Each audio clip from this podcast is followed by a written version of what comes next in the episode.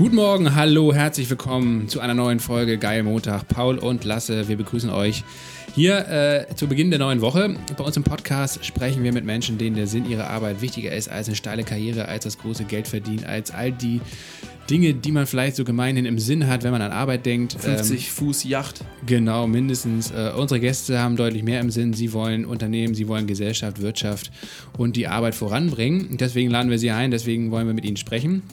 Heute haben wir einen absoluten Hochkaräter zu Gast, die zweite Professorenfolge. Wir hatten ja bisher Stefan Jansen zu Gast, äh, den ihr alle richtig abgefeiert habt. Heute haben wir Professor André Presse zu Gast und der ist mindestens genauso inspirierend. Und äh, wir sprechen über vieles, schwerpunktmäßig über das Grundeinkommen. Äh, das heißt also, wir werden definitiv das Thema bedingungsloses Grundeinkommen, was wir ja auch schon mit Micha Bohmeier hier besprochen haben, sehr viel vertiefen. Aber Paul, wir sprechen auch noch ja, über andere Dinge. Genau, ein anderer Schwerpunkt ist auch Wirtschaft und wie muss Wirtschaft eigentlich generell aussehen, ähm, damit es wieder vorangeht, damit wir vielleicht auch die Probleme, die wir als globale Gesellschaft haben, äh, lösen können. Und er hat ein paar richtig krasse Punchlines und Theorien und Wissen rausgeknallt. Äh, zum Beispiel, warum eigentlich eine, äh, die heutige Aktiengesellschaft eigentlich sowas wie so eine Sklavengesellschaft ist und warum der heutige Arbeitsmarkt eigentlich nichts nichts anderes als ein Sklavenhandelmarkt ist und das sogar historisch hergeleitet und gesagt, das ist eigentlich nichts anderes als Sklavenhandel im alten Rom ähm, oder teilweise dann auch äh, in, in Amerika. Das war richtig interessant und davon gab es äh, so viele Sachen, die er da rausgeknallt hat, ähm, dass ich äh, sagen würde, ähm, der Freak, den wir heute jetzt im Gespräch haben, der ähm, muss sich sogar auch mit äh, Stefan Jansen messen lassen und ähm, das war so von der Qualität her, finde ich, eine ähnliche Folge. Und weißt du, was mir auch richtig äh, krass, also was wir auf jeden Fall vorher nochmal sagen müssen, ähm, der ist, der, der wirkt deutlich jünger, finde ich, als er sich anhört. Also wenn ich mir jetzt vorstellen würde, ich hätte den nur gehört oder würde den nur hören, würde ich denken, das ist jetzt irgendwie so ein alter Opa, der Firma sitzt mit so viel Wissen, äh, weil man so viel Wissensreserven natürlich normalerweise auch vielleicht im höheren Alter zuschreibt. Aber ich finde ihn irgendwie so relativ locker, wie er hier so reingekommen ist und so. Und das äh, sollt ihr wissen, wenn ihr euch das jetzt gleich anhört. Ja, genau. Wahrscheinlich Mitte 40 irgendwie wird der André sein. Äh, jung und dynamisch, genauso wie äh, Stefan auch. Äh, wir haben auch darüber gesprochen, ähm, wie Wirtschaft, wie Unternehmen sich äh, ändern müssen, ähm, wie diese Rechtsform, die wir jetzt haben, wir haben eben schon über die Aktiengesellschaft gesprochen, ähm, wie die eben auch viele äh, Hindernisse darstellen, äh, damit sich unsere Gesellschaft weiterentwickelt. Wir haben sehr viel über das Grundeinkommen gesprochen, habe ich eben schon erwähnt, und vor allen Dingen auch über die Finanzierbarkeit und Realisierbarkeit. Ähm. und alles aber auch auf eine teilweise auch viel faktenbasiert, aber auch philosophische Art und Weise. Er, er streut ja immer so ein bisschen so philosophische Zitate und, genau, und Erkenntnisse viele, viele Zitate rein. Ne? Also egal, da ging es um Kant, um Rousseau und um äh, Wirtschaftsweise wie irgendwie Milton Friedman oder Jeremy Rifkin, da war alles dabei. Definitiv. Ja, euch erwartet auch äh, eine Menge, ein, ein unglaublicher Berg an Literaturtipps, äh, an Zitaten äh, und an Weisheiten. Das heißt also, wenn ihr diese Folge nicht hört, dann seid ihr selber schuld. Viel Spaß beim Zuhören. Jetzt geht es los.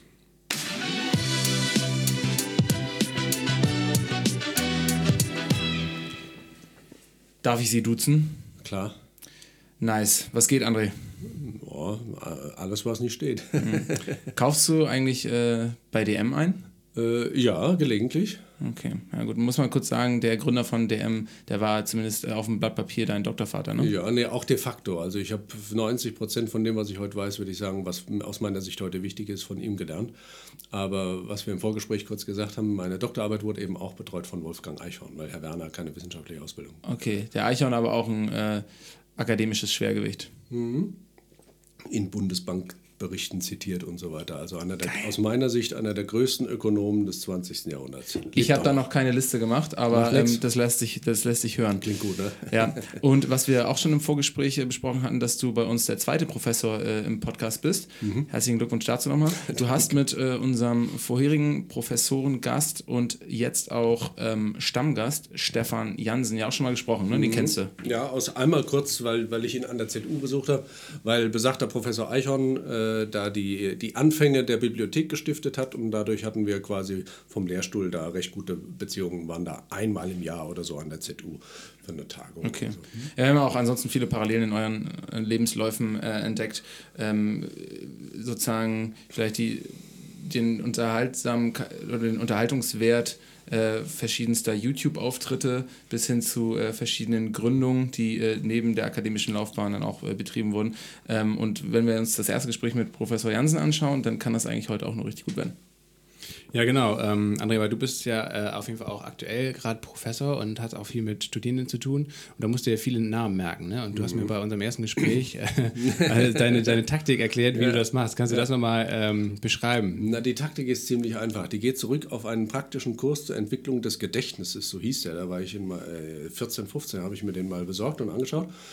Und die empfehlen zum Merken von langen Listen, ob man Geschichte studiert oder was auch immer oder einfach nur die Einkaufsliste, muss man Verbindungen herstellen. Ähm, und die sollen halt möglichst skurril sein. Also je komischer sie sind, je weiter sie von der Realität abweichen, desto mehr merkt man sich. Also wenn man zum Beispiel eine, einkaufen geht und eine Melone und äh, Quark und äh, Gelee und äh, Schinken kaufen will, dann stellt man sich am besten vor, die Melone fällt in einen Quarksee und darüber gießt dann Gelee und darüber noch Schinken oder so. Also bringt die Dinge in irgendwie einen völlig unrealistischen Zusammenhang und das Gehirn reagiert da so rauf, dass es dadurch, dass es was Besonderes ist, sich das leichter merkt.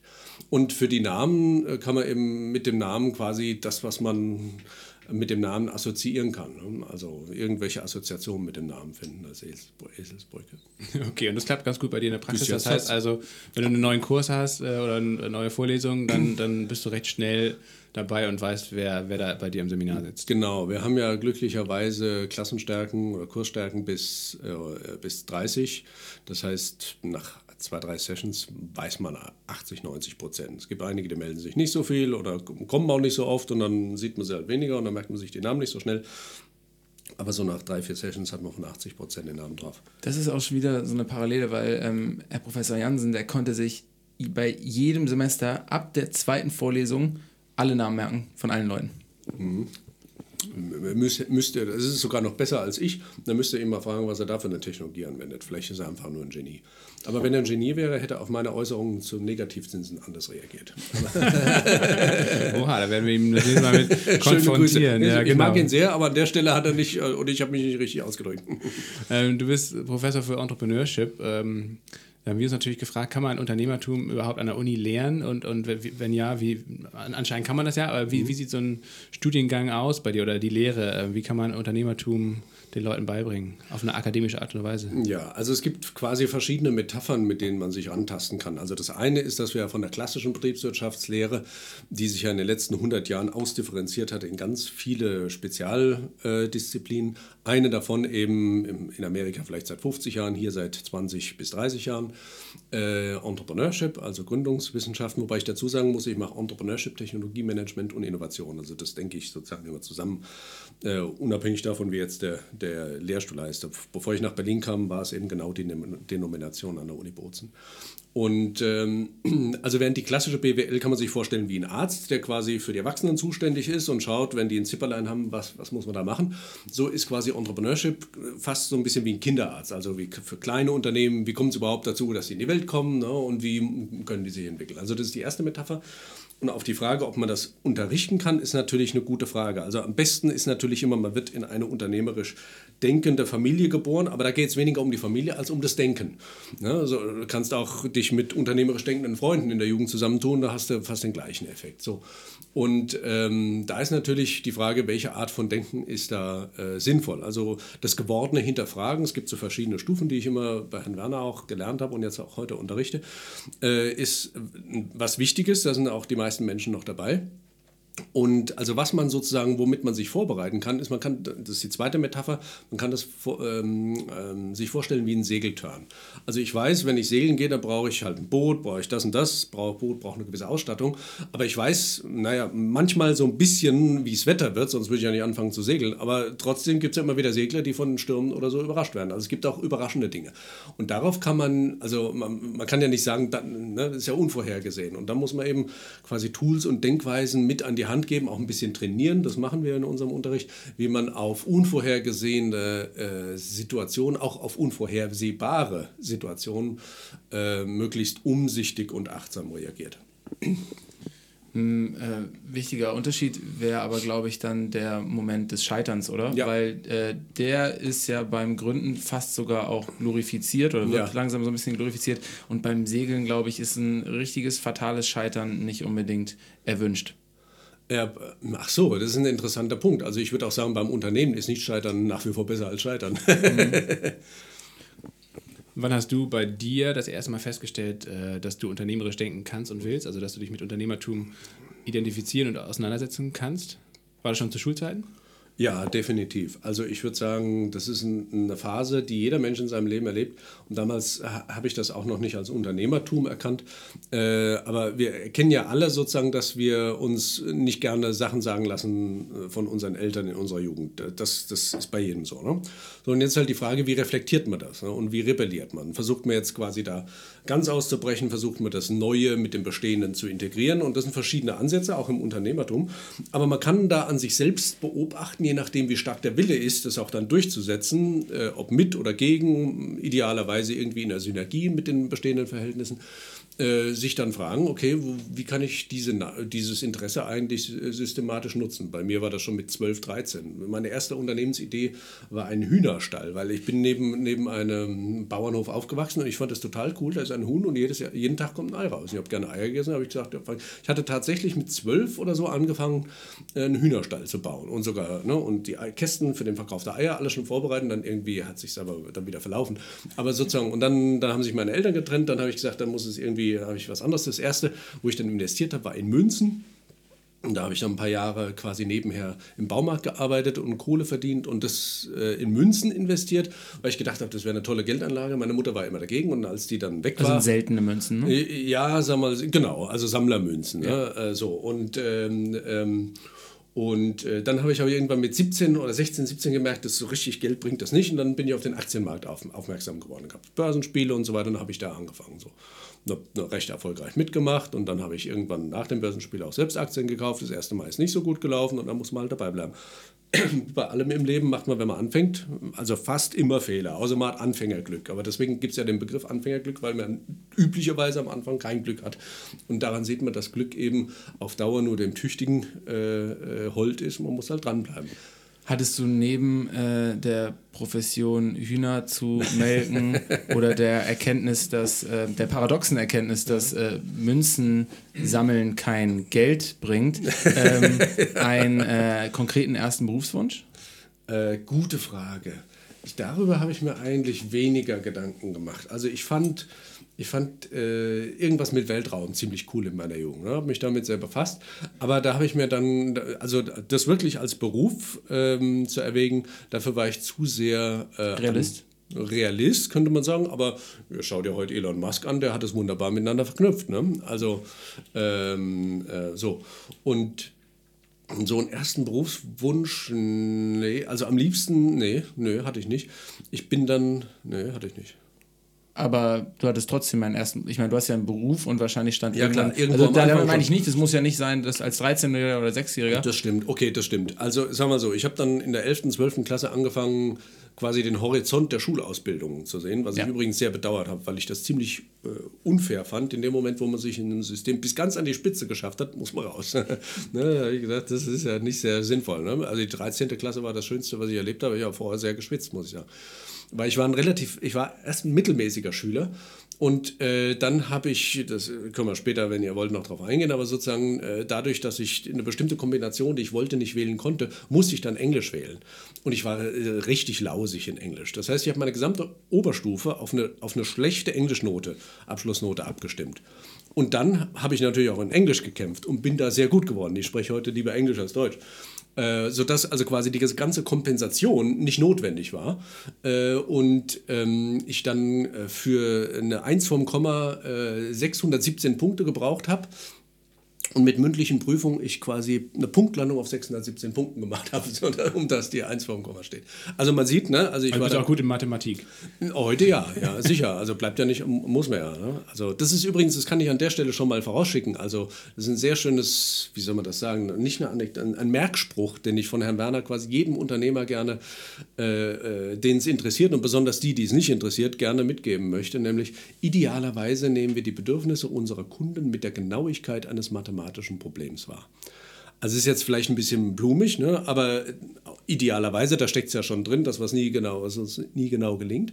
Aber im Ziel wäre das das Ideal, dass wir quasi die Bedürfnisse unserer Kunden so genau wahrnehmen, wie der Mathematiker seine quasi äh, Formel äh, aufstellt. Das wäre das Ideal. Aber wird das nicht heute bei vielen Unternehmen gemacht, durch auch die Ja. Verfügbarkeit von ganz vielen Daten, Stimmt. äh, die elektronisch Stimmt. halt zur Verfügung stehen und die man mathematisch auswerten kann? Stimmt, wir kommen in die Richtung, das stimmt. Dass man das äh, immer besser Mhm. versteht und dass man da natürlich nicht nur die Bedürfnisse der Kunden optimal befriedigen kann, sondern dass man bestenfalls sogar, wenn man sich diese Nachfrage-Angebotskurve anguckt, für jeden einzelnen Kunden den perfekten Preis setzen kann, sodass man eigentlich Mhm. Stimmt. auch das Gewinnmaximum abschöpfen kann, genau. was einem normalen Unternehmer ja eigentlich nicht gelingt. Genau, genau, da gibt es fantastische neue Möglichkeiten. Ja, da werden wir gleich nochmal drauf zu, äh, zu, zu sprechen kommen. Aber ähm, erstmal wollen wir gucken, wie du von der Schule dann äh, zum Studium gekommen bist. Also für dich war klar, du, äh, als du dein Abi gemacht hast, okay, ich will studieren, aber war für dich genauso klar, äh, was du studierst und wie es jetzt weitergeht? Das ist eine witzige Frage. Also ähm, Studium, also ich habe mich schon immer in gewissem Sinne als Student gesehen, auch in der Oberstufe. da haben sie mich sozusagen in der, in, im Abi, sozusagen Abi-Buch irgendwie auch zum, zum an, an zweiter Stelle war ich da aber nur. Vor mir war der Michael Racki, äh, quasi der typische Student. Aber ich hatte eigentlich äh, in der Oberstufe mir ein perfektes System äh, für Roulette überlegt und war dann äh, der Meinung, dass ich damit so viel gewinnen würde, dass Studium und alles andere mir sparen könnte. Ähm, habe aber parallel natürlich, also ich habe, mein, mein, mein Vater war Kfz. Meister zwar, aber war bei Daimler und dann in der Landesfachschule des Kfz-Gewerbes in Frankfurt, ist heute auch eine Fachhochschule, glaube ich, dass er auch Hochschulprofessor wäre heute. Der ist dann gestorben, als ich 22 war. Und, ähm, und aber ich habe gemerkt, also so, so rein die Mechanik, das, das mag ich nicht, da irgendwie in der Werkstatt stehen oder quasi an den Dingen rumfallen. Ähm, und da war glücklicherweise mein Onkel, der war bei der Dresdner Bank damals noch in Bonn. Und dann habe ich den gefragt, also ich war einmal im Jahr bei, den, bei meinen Verwandten in Bonn. Und dann hatte der mir empfohlen, eine Banklehre zu machen. Ne? Ist auch traurig, wie sich die Banken in den letzten 20 Jahren entwickelt hat, aber so bin ich dann zur Bank gekommen. Und ich hatte vorher auch schon mit Finanzsachen mich interessiert. So kam das. Hm? Das ist natürlich jetzt auch ein schönes Bild für ähm, das Bild, was viele Leute heute von Banken haben, dass jemand, der sich am Anfang darum gekümmert hat, wie er Casinos betrügen kann, Ja, äh, dann sozusagen stimmt. direkt äh, zur Dresdner Bank gegangen Ist ist. mir noch gar nicht aufgefallen. Übrigens nicht betrügen. Also das waren, das ist eine, ich, ich, äh, ich Ja, dachte- wobei Rechnen und mathematisch Rechenformeln, das sehen manche Casinos als Betrügen an, wenn man da Techniken Ehrlich? entwickelt.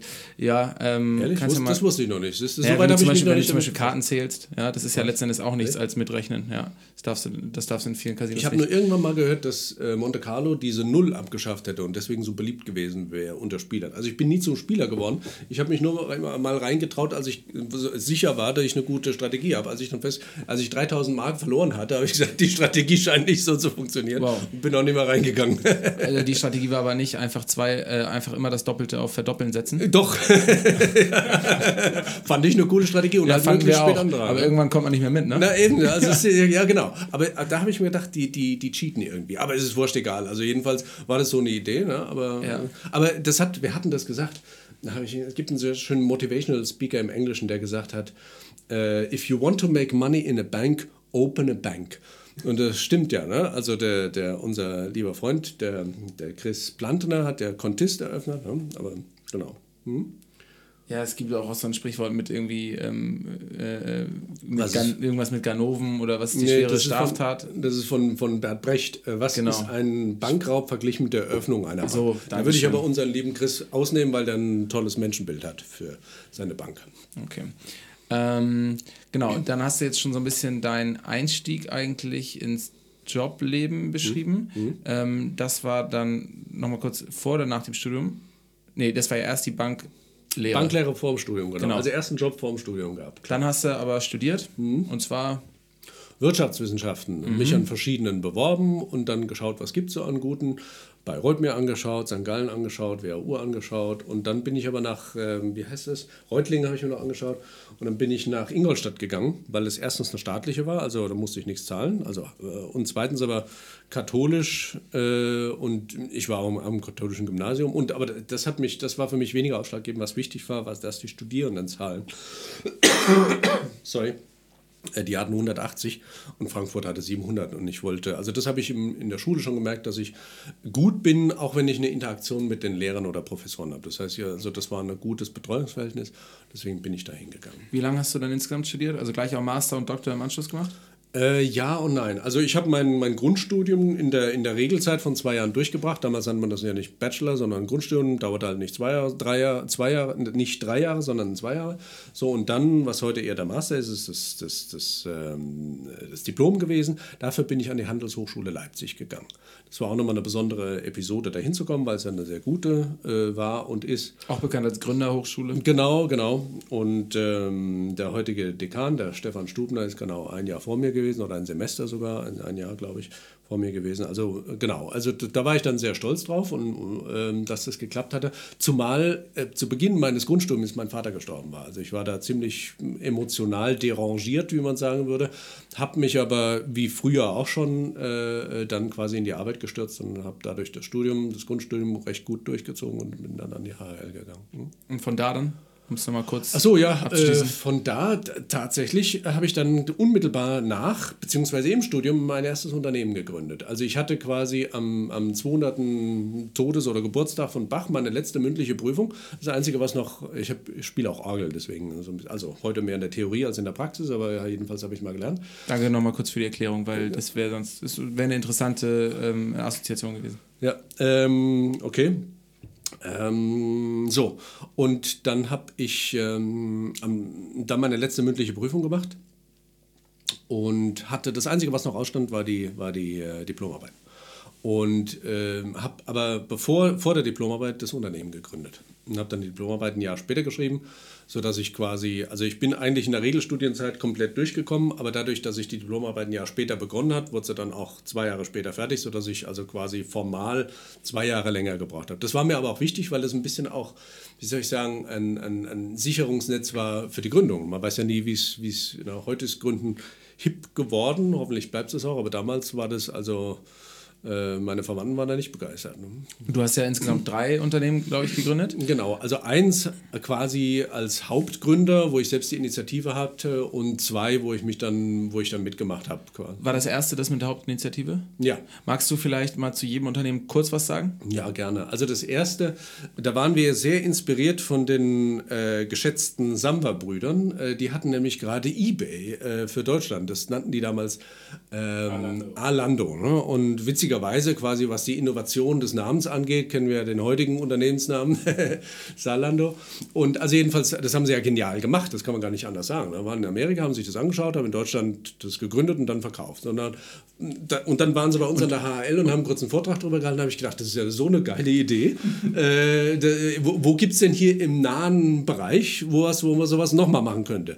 Und da war ich zu der Zeit gerade auch in Krakau sehr verliebt, ja, also sogar verlobt dann. Ähm, und und, ähm, und äh, habe ähm, dann eine Möglichkeit gesucht. Also wenn man von der HHL kam, ich weiß nicht, wie es heute ist, wahrscheinlich so ein bisschen ähnlich, weil das Einzige, was cool war, irgendwie, man geht zu einer Unternehmensberatung äh, oder zu einer Investmentbank, das ist vielleicht heute ein bisschen weniger cool, aber damals war das irgendwie ne, so.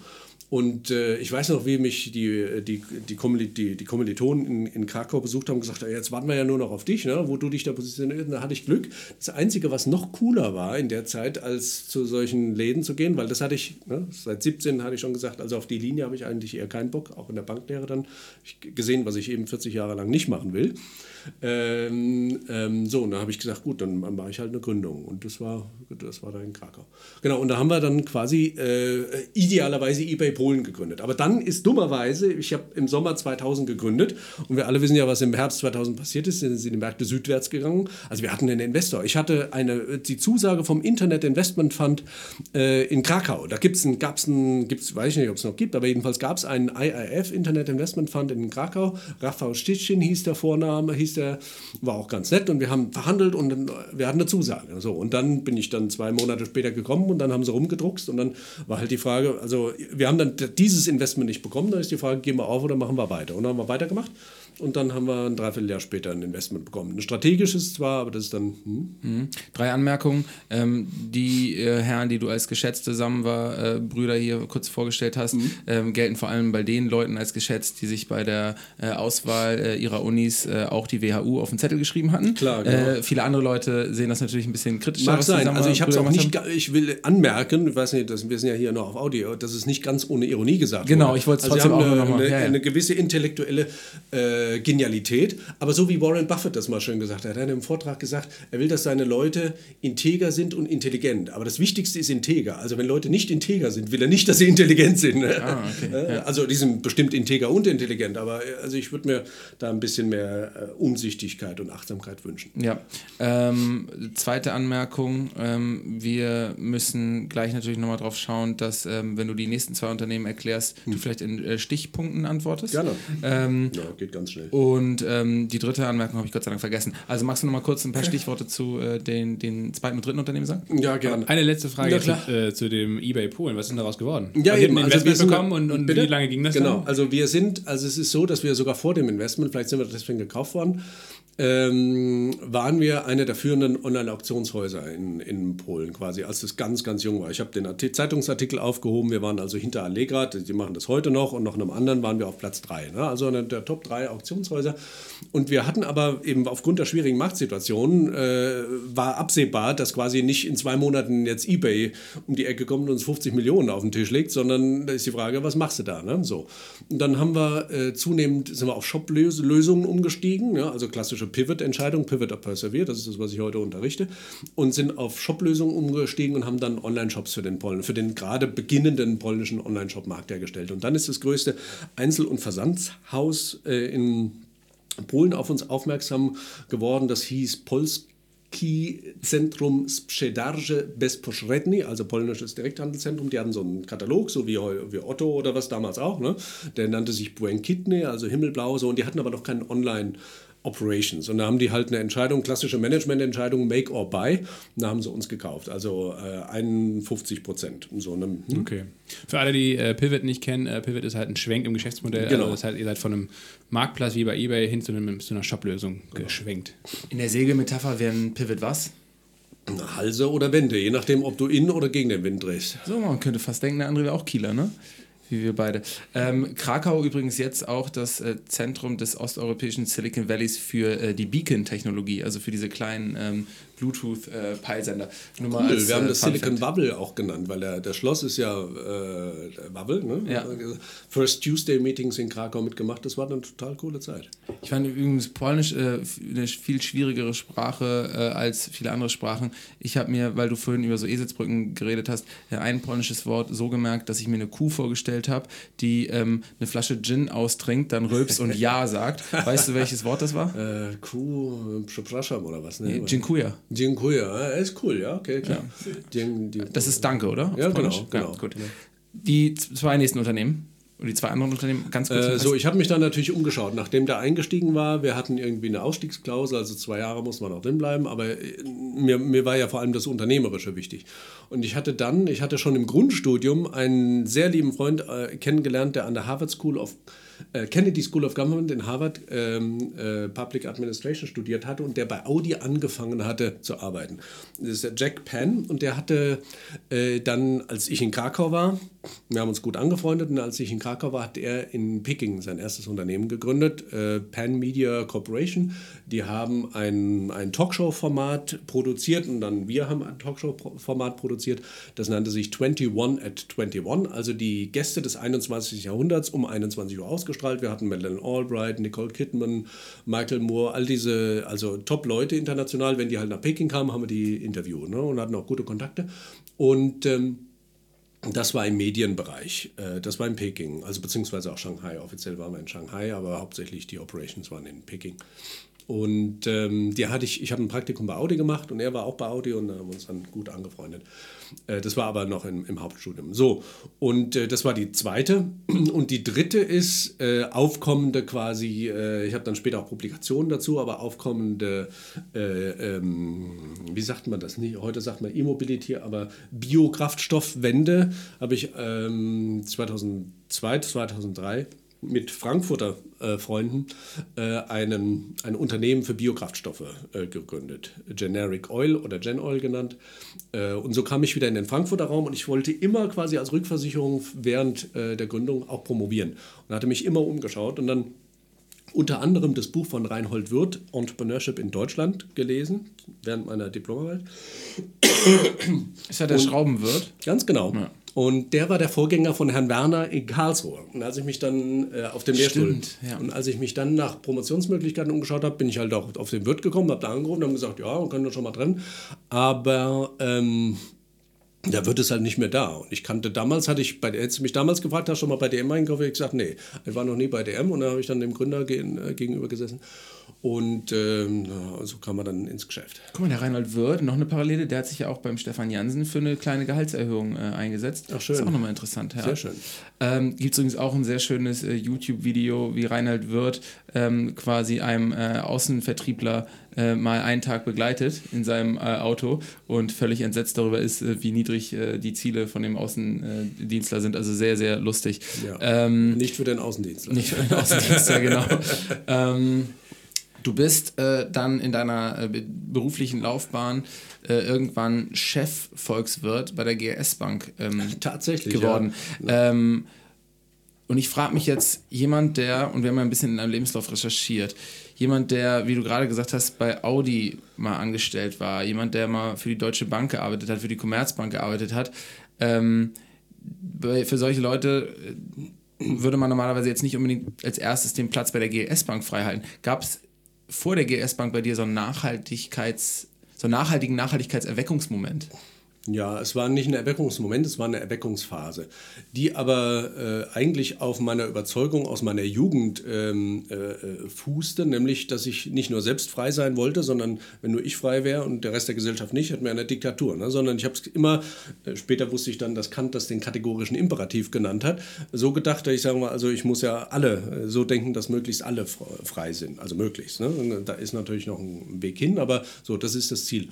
Und äh, meine Überlegung in Jugend und Studium war dann, ja gut, ich habe keine Alternativen dazu gekannt, da habe ich gesagt, gut, du musst halt selbst Unternehmer werden, dich wirtschaftlich so gut wie möglich befreien und dann anderen zeigen, wie sie es auch können. Also meine Idee damals war zunächst Business Angel, heute mache ich es als Professor, aber das ist sozusagen eine Triebkraft, ne? also Wege in die Freiheit mit aufzuzeigen, mitzugestalten, zu inspirieren. So, und dann habe ich eben bei Herrn Werner eine Idee kennengelernt, die ich vorher überhaupt nicht kannte, nämlich die Idee eines Grundeinkommens, eines bedingungslosen Grundeinkommens. Und das fand ich erst, erst war ich, glaube ich, genauso reagiert wie alle anderen auch. Deswegen kann ich das sehr gut verstehen, wenn heute das ablehnen. Herr Werner hat gesagt, denken Sie mal über Grundeinkommen und Konsumsteuer nach. Das war bei unserem ersten Gespräch, habe ich gesagt, die Leute schaffen nichts mehr und finanzieren kann man es auch nicht. Und dann habe ich meine Doktorarbeit über Wege zur Finanzierung geschrieben. Ne? Also das ist ein langer Prozess gewesen. Und dann auf diesem Prozess ist mir irgendwann dann noch aufgefallen, habe gesagt, hoppla, natürlich kann ich sagen, dass jeder Unternehmer werden soll und frei werden kann. Aber wenn ich sage um Freiheit, dann geht es ja jetzt nicht darum, dass jeder quasi auf der Südsee mit seiner Yacht rumschippern kann, sondern das ist der Rousseausche Freiheitsbegriff, wie ich dann später erfahren habe. Freiheit heißt nicht, dass jeder tun und lassen kann, was er will. Freiheit bedeutet, dass jemand nicht gezwungen werden kann, etwas zu tun, was er nicht will. Und das realisieren wir mit dem Grundeinkommen gesellschaftlich viel eleganter, äh, als wenn ich sage, du musst jetzt jeder muss, muss unter, erfolgreicher Unternehmer werden. Ich habe das dann mal verglichen mit äh, der Demokratie, also das, was das die Demokratie fürs Rechts- und Staatsleben ist. Das ist äh, das Grundeinkommen für das Wirtschaftsleben. In der Demokratie gab es ja auch den Feudalismus und die Phase, wo wir gesagt haben, wir wollen aber jetzt, ne, dass alle frei werden. Und da wäre natürlich ein erster äh, logischer Schritt zu sagen, gut, schauen wir mal in die gesellschaftliche Hier- Hierarchie. Was sind die Ersten, die frei sind? Das steht schon im Namen drin, Freiherr, Freifrau. Ne? Müssen also alle Baroninnen und Barone werden. Ne? Und Das kann man natürlich fordern und versuchen zu machen. Oder man sagt ja, wir führen einfach einen Bürgerbegriff ein. Dann sind nämlich alle Bürgerinnen und Bürger zunächst grundsätzlich frei ne, und schauen dann weiter. So, und das, was quasi der Bürgerbegriff für das Rechts- und Staatsleben ist, das ist das Grundeinkommen fürs Wirtschaftsleben. Das, äh, ich gebe zu, noch vielen schwer zu denken. Also je, je weniger man darüber nachgedacht hat, umso negativer ist man. Es gibt zwar auch einige, die darüber nachgedacht haben, die, die negativ wer- werden, aber die haben, kann ja auch richtig und falsch nachdenken. Also vielleicht denke auch ich falsch. Also deswegen äh, de- äh, sehe ich mich da nach wie vor im Dialog. Auch wenn ich mich wissenschaftlich mit dem Thema im Augenblick leider nicht befassen äh, kann, aufgrund der Herr- Entscheidung von Herrn Werner, das Institut zu schließen. Ah, okay, alles klar. Du hast also, also hast promoviert und dann letztendlich der, die kurze Stippvisite bei der GLS Bank als Chefsvolkswirt, die war danach dann? Ja, genau, weil ich mir gesagt hatte, also eigentlich wollte ich nach wie vor fürs Grundeinkommen wirken, aber das war nicht sehr realistisch. Äh, Und dann äh, war also. Ja, logisch. Äh, dann war also die Frage, was machst du dann? Und dann war natürlich im Umfeld, ähm, wie soll ich sagen, äh, der äh, ja, der, der anthroposophisch wirkenden Unternehmen oder anthroposophisch inspirierten Unternehmen gab es eben die GLS Bank und das fand ich ganz nett. Also ich selbst äh, bin zwar nicht Mitglied der Anthroposophischen Gesellschaft geworden, aber äh, viele der Ideen ähm, dieser Philosophie fand ich nachvollziehbar äh, und habe deswegen gesagt, schaust du mal, also Chefvolkswirt war ein schöner, ein schöner ne, verglichen mit ne, vorher Banklehre und ich wollte das dann aber mit Theorie, also Theorie und Praxis verbinden. Äh, und das hat dann auch ein halbes Jahr geklappt, aber leider nicht länger. Thomas Jorberg, der damals auch dein Chef war und heute immer noch Vorstandsvorsitzender genau, ist genau. von der GLS Bank, genau. der ähm, ist ja eigentlich auch eine, ein sehr politischer Mensch, würde ich jetzt mal sagen, aus der ja. externen Sicht her. Zumindest versucht er jetzt auch die GLS Bank äh, so politisch zu positionieren und auch immer politischer werden zu lassen, so was die Forderungen anbelangt, äh, zum Thema Agrarwende, Finanzwende etc. Mhm. Damals war es wahrscheinlich noch nicht so. Oder, oder was hältst du jetzt letztendlich aktuell von, von, von, von dieser Politik oder von diesem Anspruch, dass eine Bank wie die GLS Bank eben auch politisch, ein politischer Akteur ist, um gesellschaftlichen Wandel voranzubringen? Oh, das ist eine gute Frage. Also als Mensch und Bürger finde ich es schön. Ähm, systematisch ist immer die Frage, wie politisch aktiv Unternehmen werden sollen. Also wenn Herr Jorberg das quasi als, als Bürger und Mensch macht, als der er ja sowieso durch seine exponierte Stellung schon höheren Einfluss, stärkeres Gewicht hat, dann ist es in Ordnung, aber quasi, wenn er das Gewicht der Bank einbringt, dann wird es zu hinterfragen. Ich glaube, eine starke Motivation, und das ist auch völlig legitim, äh, ist zu sagen, gut, wir haben ja mit der GLS-Bank ein, ein äh, versuchen wir zu fokussieren auf nachhaltige Geschäftsmodelle. Ökologische Nachhaltigkeit, die Bank entwickelt sich ja, soweit ich das sehen kann. Ich bekomme auch den Bankspiegel immer äh, ähm, sehr gut. Und deswegen ist es natürlich um's, um das Mindeste zu sagen, schöner, wenn die Leute sich fragen, ja, in welchen Fonds investiere ich und äh, gibt es nicht einen Fonds, der nicht in Waffen, nicht in Zigaretten äh, und so weiter investiert und da war halt die GLS Bank einer der frühesten. So. Und wenn die das heute ausbauen, dann eben auch aus geschäftlichem äh, Interesse. Hm? Ja. Bevor wir über Grundeinkommen äh, sprechen, wollen wir so ein bisschen auch über die heutige Arbeitswelt sprechen. Man mhm. merkt ja schon gerade in der jüngeren Generation, dass, dass der Wunsch nach einer sinnvollen Tätigkeit äh, sehr stark wächst oder auch ah, dieses, toll, Be ja. dieses Bewusstsein ja. dafür und dass ja. viele Leute auch äh, mehr und mehr bereit sind, eben vielleicht auch zum Beispiel auf finanzielles Einkommen im Gegenzug zu verzichten.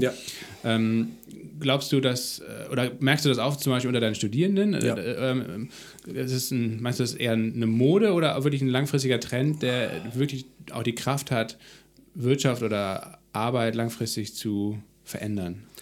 Ich hoffe, es ist ein Trend. Also wenn ich die äh, Studierenden heute sehe, dann würde ich mir fast mehr wünschen, dass ich heute studieren würde. Weil also die, die Studierenden heute erlebe ich jedenfalls als viel achtsamer als meine Kommilitonen damals. Also äh, ich habe das ja auch diesen Wandel bei mir beobachtet. Ich war quasi bis zum Tod meines Vaters äh, fast ausschließlich karriereorientiert. Und dann dadurch wurden aber bei mir Gedanken ausgelöst, die quasi zu den bestehenden Kategorien noch eine vierte hinzugebracht haben. So, und, ähm, und ähm, das ist eben bei Studenten, bei denen das nicht der Fall war, die waren dann weniger achtsam. Ne? Da ging es dann weiterhin um Karriere. Ich habe es ein Stück weit verstanden, äh, aber bei mir ging es zwar auch weiterhin um Karriere, aber eben nicht mehr nur, sondern ich wollte es immer auch mit Sinn. Das war dann sozusagen das, das Wichtigste, äh, mit, mit, mit Sinn verbinden. Und das hat mich dann andere Entscheidungen äh, treffen lassen.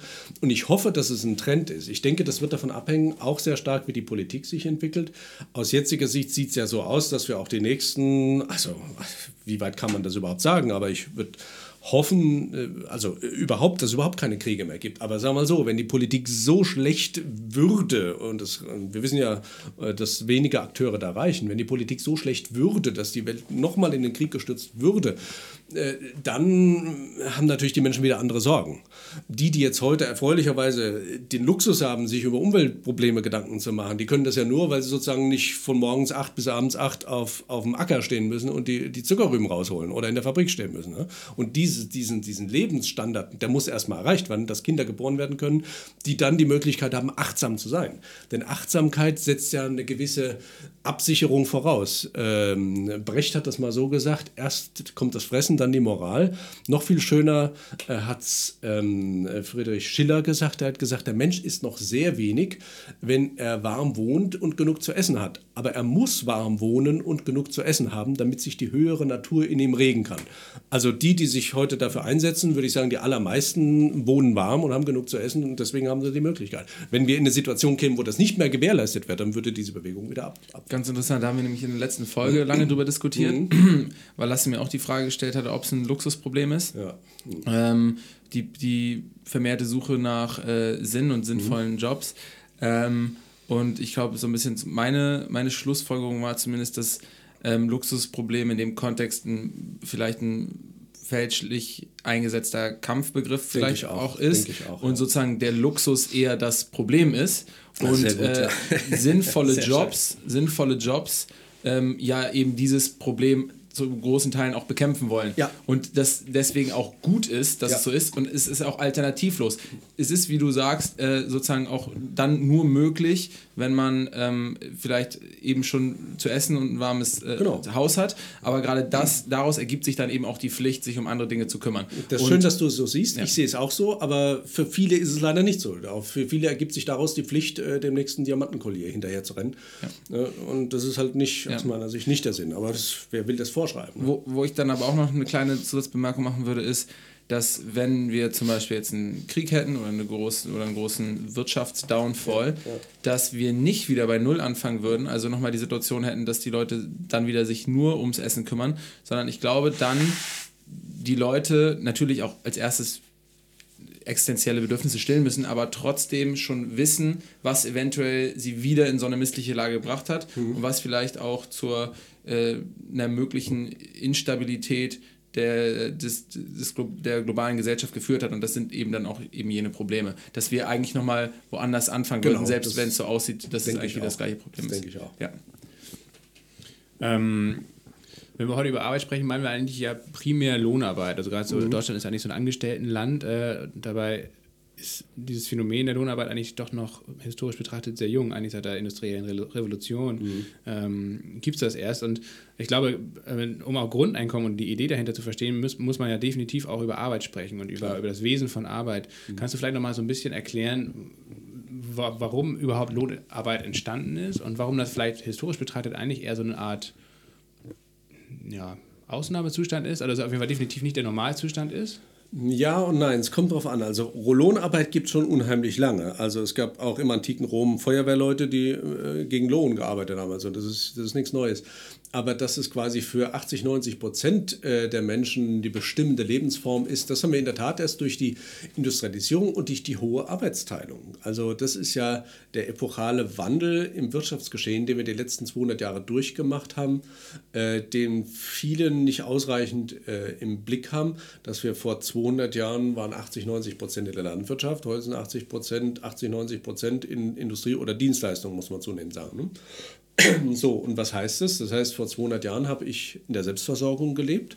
Das heißt, das, was die Familie gern gegessen hat, wurde angebaut, was nicht, das nicht und der Rest wurde zum Markt gebracht oder so. ne? Also sehr vereinfacht gesagt. Und heute leben wir in der Arbeitsteilung. Das heißt, realwirtschaftlich lebt niemand von uns mehr von dem, was sie oder er leistet, sondern ausschließlich von dem, was andere für sie oder ihn leisten. Und das ist ein epochaler Wandel, der quasi einzigartig ist in der, soweit wir jetzt zurückgehen können, 100, naja, 200.000-jährigen Geschichte der Menschen. Also wir waren ne, erst Jäger und Sammler, dann sesshaft und jetzt ist erstmals äh, diese Arbeitsteilung erreicht und äh, das steckt natürlich sehr stark in unseren seelischen und kulturellen Knochen, dass wir also nach wie vor das Gefühl haben, wir, wir arbeiten für unser Einkommen. Ne? Irgendwo auf den ersten Blick tun wir es ja auch, aber wir leben ja nicht von dem Geld. Ne? Äh, Am Schein kann man nicht lecken und die Münzen kann man nicht runterschlucken, jedenfalls ernährt es nicht. Sondern wir leben ja von dem, was wir für das Geld kaufen können. Und das stellen ja andere her. ne? Und das ist erstmals neu, also neu so in dieser Form. Aber was hat das dann für Konsequenzen, wenn man über Grundeinkommen nachdenkt? Also vielleicht kannst du mal so ein bisschen skizzieren, du hast dich jetzt ja auch vor allem mit der Finanzierung äh, befasst. Was wären denn so die ein, zwei realistischen Szenarien, wie man überhaupt ein Grundeinkommen implementieren kann? Ähm, also es gibt verschiedene Szenarien. Letztlich ist ein Grundeinkommen wird ja aus der Steuer äh, bezahlt und die Frage ist, aus welcher Steuer? So, und äh, wir haben ja heute, ich verwechsel immer den zweiten Teil dieses Wortes, das sogenannte Non-Affektationsverbot oder Gebot, also jedenfalls, dass die Steuern, die eingenommen werden, nicht eins, also nicht, nicht äh, zweckgebunden eingenommen werden. Das heißt, in dem Moment, wo wir heute anfangen, den ersten Euro an Grundeinkommen auszuschütten, stecken in diesem Euro quasi steckt die Steuer in der Form, wie sie heute erhoben wird, nämlich ein Drittel Einkommensteuer etwa, ein Drittel Mehrwertsteuer, ein Drittel die anderen Steuern. So, und so würde auch das, das Grundeinkommen finanziert. Aber es gibt grundsätzlich, äh, also ganz generisch, drei bis vier mögliche Grundeinkommensfinanzierungsmöglichkeiten. Das erste ist die, die Milton Friedman 1962 vorgeschlagen hat, überraschend, weil er ein neoliberaler Denker ist. Aber in den USA wird das Grundeinkommen eher tatsächlich auch von den, von den konservativen Kreisen, äh, auch nicht von allen, aber von einigen dort äh, diskutiert. So, und er hat vorgeschlagen, wir machen sowas wie eine negative Einkommensteuer. 1962 äh, hat er auch ein Buch äh, geschrieben, in dem das vorkommt. Und er hat, also um es ganz so wie er es vorgeschlagen hat, ist es so, dass jeder US-Bürger, der weniger als 600 Dollar im Monat hat, soll für jeden Dollar, den er drunter oder sie drunter hat, 50 äh, Cent vom Staat bekommen. Mit dem Ergebnis, dass wenn einer null Einkommen hätte, quasi 300 Dollar vom Staat kämen.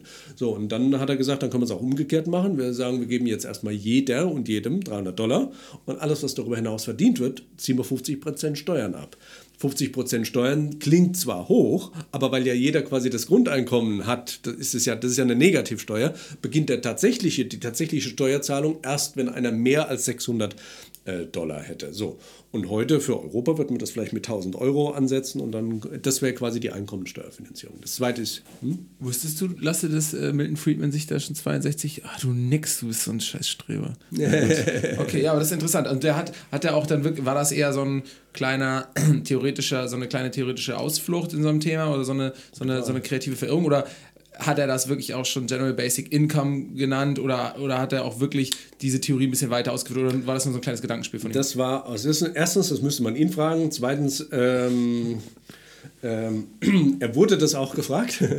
Also er hat es aus meiner Sicht in, im Vergleich zu seinem Övre war es tatsächlich nur so eine Randerscheinung, aber eine zentrale, weil es ja quasi ein Gamechanger ist. Ne? Also er, so, und dann wurde er nämlich tatsächlich von Eduardo Suplicy gefragt, äh, in einem Interview, ähm, äh, ob das denn nicht das gleiche wäre wie ein Grundeinkommen. Und äh, das Buch habe ich sogar äh, von Eduardo Suplicy und in dem Interview sagt, sagt äh, ich glaube, ich habe sogar in der Dissertation zitiert, sagt äh, Friedman, ja, ja, das ist eigentlich das Gleiche. Ne? Wer war dieser Eduardo, Eduardo Suplicy? Suplicy ist ein Senator in Sao Paulo, der sehr stark für das Grundeinkommen in Brasilien sich eingesetzt hat. Ich weiß nicht, ob er es noch macht, aber. Aber sympathisch, dass du quasi so mit seinem Namen hantierst, als ob man den kennen müsste. Man fühlt sich gleich schlecht. Ja, dann hat der Eduardo Suplicy ihn ja gefragt. Ich denke so, ja, ja, genau, hier der Eduardo Suplicy. Quasi. Senator aus Sao Paulo. ja, also das, äh, Entschuldigung, ja, das stimmt natürlich, hast du völlig recht, aber das ist noch der Tatsache geschuldet, äh, dass äh, quasi in der Grundeinkommensbewegung vor zehn Jahren war das ein sehr, sehr wichtiger äh, Denker und Player. Ich weiß nicht, wie es heute ist. Gott sei Dank. Ich dachte schon, irgendwie, du outest dich jetzt, dass du irgendwie noch ein Hobby hast, dass du dich irgendwie im brasilianischen Verwaltungskasten gut auskennst. Nö, nö, nö. Nee, gut. Die zweite Finanzierungsform, die sehr populär ist, ist die über die Mehrwertsteuer. Ja, ja, und das genau. ist auch letztendlich die, die auch Götz Werner immer wieder ja. ähm, ähm kundtut. Äh, kannst du die auch nochmal erklären? Ja, ja, klar. Also äh, wie soll ich das jetzt sagen? Also hier steht zum Beispiel jetzt gerade im Studium, äh, im Studio steht eine Flasche. So, und jetzt stellen wir uns vor, diese Flasche kostet 1,20 Euro. Dann würde ich euch fragen, was, wie viel ist da an Steuern drin? So, und das mache ich auch in Vorträgen, Tech-Talks und so. Und auf den ersten Blick fängt man an zu rechnen und sagt, ja, ja 19% Mehrwertsteuer. Sondern sagst du, ja gut, sind irgendwie 20 Cent Mehrwertsteuer drin und der Rest ist netto. Und wenn man aber genau auf diesen Nettopreis schaut, stellt man fest, ah, Moment mal, da sind ja 40% Einkommensteuern drin. Ne? So. Und unser Vorschlag war und ist, ähm, äh, zu sagen, ja, lass uns doch das transparent machen. Ne? So. Das heißt, wir senken den Nettopreis schrittweise auf die tatsächlichen Netto 60 Cent, können dann die Mehrwertsteuer so weit erhöhen, dass der heutige Preis erhalten bleibt und haben quasi das gleiche Steueraufkommen zunächst mal wie heute, ähm, aber eben über die Mehrwertsteuer. So, und dann, so, und wenn ich ein Grundeinkommen auszahle aus der Steuer, dann habe ich es natürlich über die Mehrwertsteuer finanziert. Also das ist vielleicht sehr einfach, sehr generisch mal kurz skizziert. Und es würde auch dazu führen, dass das äh, Steuersystem sich radikal vereinfacht, weil genau. auch viele Steuerarten oder äh, ja, einfach wegfallen würden. Ne? Genau. Letztendlich die normalerweise in diesem Produktionsprozess Genau. äh, versteckt sind, Genau. äh, die fallen weg und Genau. es gibt eigentlich nur noch eine oder wesentlich im Wesentlichen eine große Steuer, nämlich die Mehrwertsteuer, die dann aber erhöht wird. Das ist übrigens eine Konsequenz dieses Wandels von der äh, Selbstversorgung zur Fremdversorgung. Vor 200 Jahren haben die am besten für sich selbst gesorgt, die einen großen Acker hatten, einen schönen Weinberg. Und da hat man gesagt, oh, die, die am meisten haben, die sollen auch, können auch eher zum mm, Gemeinwesen beitragen. Heute, äh, das Einkommen kann ich ja nur erzielen, wenn ich für andere leiste. Das heißt, ich leiste immer für andere. Und ich muss aber doch ein Interesse haben, dass die Leistungen für andere möglichst unbelastet erbracht werden können. Und deswegen ist es sinnvoll, die Einkommensteuer eben zu reduzieren. Zumal, wenn ich mich frage, ja, wer zahlt denn bitte die Einkommensteuer im Unternehmen oder jede Unternehmenssteuer? Es zahlt doch kein Unternehmen die Steuer, wenn es nicht vorher das Geld von den Kunden eingenommen hat. Ne? Und wir sagen, lass uns diesen Prozess transparent machen. Gibt es natürlich einige Gegner, die es noch nicht so durchdacht haben oder es gibt vielleicht auch inhaltliche Sachen, und, äh, ne? aber das ist, das ist der Grundgedanke und den finde ich bis heute nicht völlig falsch. Ähm, du hast gerade gesagt, dass es so ein Gesetz gibt oder so ein, so ein Terminus, der, darf, der besagt, dass Steuern nicht zweckgebunden erhoben Genau, werden können. Non-Affektationsgebot oder Verbot. Non-Affektationsgebot, da hast du auch genickt, Lasse. Das hat jetzt auch schon wieder deine Sympathiepunkte bei mir ein bisschen ähm, sinken lassen. Äh, was ist denn mit dem Soli? Ist der nicht, ist das nicht zweckgebunden? Wird der nicht Ja, zweckgebunden deswegen erhoben? heißt ja auch Solidaritätszuschlag und nicht Steuer. Man hätte ja sagen können, wir machen einfach eine Steuer Prozent höher und hätten wir den Soli sparen können. Ah, okay, gut. Das kann man einfach über Namen so ein bisschen umschiffen. Klar, na, die sind ja, sind ja kreativ, ne? sind ja keine dummen Leute in den Ministerien. Aber äh, jetzt haben wir so ein bisschen darüber gesprochen, äh, wie man es äh, finanziert. Die viel wichtigere Frage ist ja vielleicht. Übrigens gibt es noch zwei andere Finanzierungsformen, die ich auch sehr, noch sehr stark propagiere, eigentlich, die ich sogar noch interessanter finde als die ersten beiden. Das erste ist über eine Umweltabgabe. Also ich habe eine Veröffentlichung vor zehn Jahren gemacht, die versuche ich schon seit zehn Jahren, eben Leuten wie Greta Thunberg, gab es ja auch vorher, äh, schmackhaft zu machen, wo wir vorschlagen, Emissionsrechte weltweit zu versteigern und die Einnahmen aus dieser Versteigerung pro Kopf der Weltbevölkerung rückzuvergüten. Das würde pro Nase der Weltbevölkerung 12 bis 13 US-Dollar oder Euro bedeuten. Für uns ist es ein schönes Im Monat. vielleicht, im Monat, genau. Aber für Leu- äh, extreme Armut, Jeffrey Sachs ist ja weniger als 1 Euro äh, äh, pro, pro Tag. So, und 13 Dollar sichert denen quasi das Überleben und Zugang zu sauberem Trinkwasser. Und dann wird sich die unternehmerische Initiative auch finden, dass saubere Trinkwasser dahin kommt. Das ist genau der Mechanismus, den wir jetzt brauchen, wo äh, der BlackRock-Vizechef äh, jetzt in Davos gesagt hat, wir müssen Anreize schaffen, dass die Unternehmen ökologisch investieren. Das, was ich vorgeschlagen habe, und wir vorschlagen, ist genau, setzt genau diesen Anreiz. Genau. so eine Art äh, ökologisches Grundeinkommen eigentlich. Genau, genau. Und das, das vierte ist dann auch das, was der Richard David Brecht gerne äh, vorschlägt, ist über eine Finanztransaktionssteuer. Wobei ich würde noch einen Schritt weiter gehen, das ist nicht nur eine Finanztransaktionssteuer, sondern ich würde wie die Kollegen Irving Fisher aus Yale und ähm, John Maynard Keynes of Tilton äh, in Cambridge das vorschlagen, äh, so eine Art Geldhaltesteuer von 0,1 pro Mill pro, hm, keine Ahnung, Tag oder so. Dann ist es quasi wie nochmal eine zusätzliche Inflation, aber hm, würde dann auch pro. Es wäre wie eigentlich, ja, das wäre aber vielleicht letztendlich das, was jetzt der negative Zins schon ist. Genau, deswegen, genau, das habe ich also versucht, dem lieben Kollegen Hansen vor zehn Jahren schon zu erklären. Ja. Heißt das, du wärst jetzt in dieser Diskussion, aktuell diskutieren ja viele Leute und, und reden drüber, über diesen neuen Green New Deal. Ja. Ähm, Wärst du auch eher dafür, dass man das vielleicht nicht macht und einfach eine globale, einen globalen Emissionshandel Ja, äh, einführt, Ja. der so ein bisschen in, dann in die Richtung vielleicht auch von dem gehen würde, was du Genau, genau. Wobei eben bei Handel ist so ein bisschen äh, ist ein bisschen tricky, das so zu nennen, aber es geht natürlich darum, Voraussetzung für den Handel ist das, was da ist, das gehandelt werden kann und das soll emittiert werden durch jährliche Auktionen.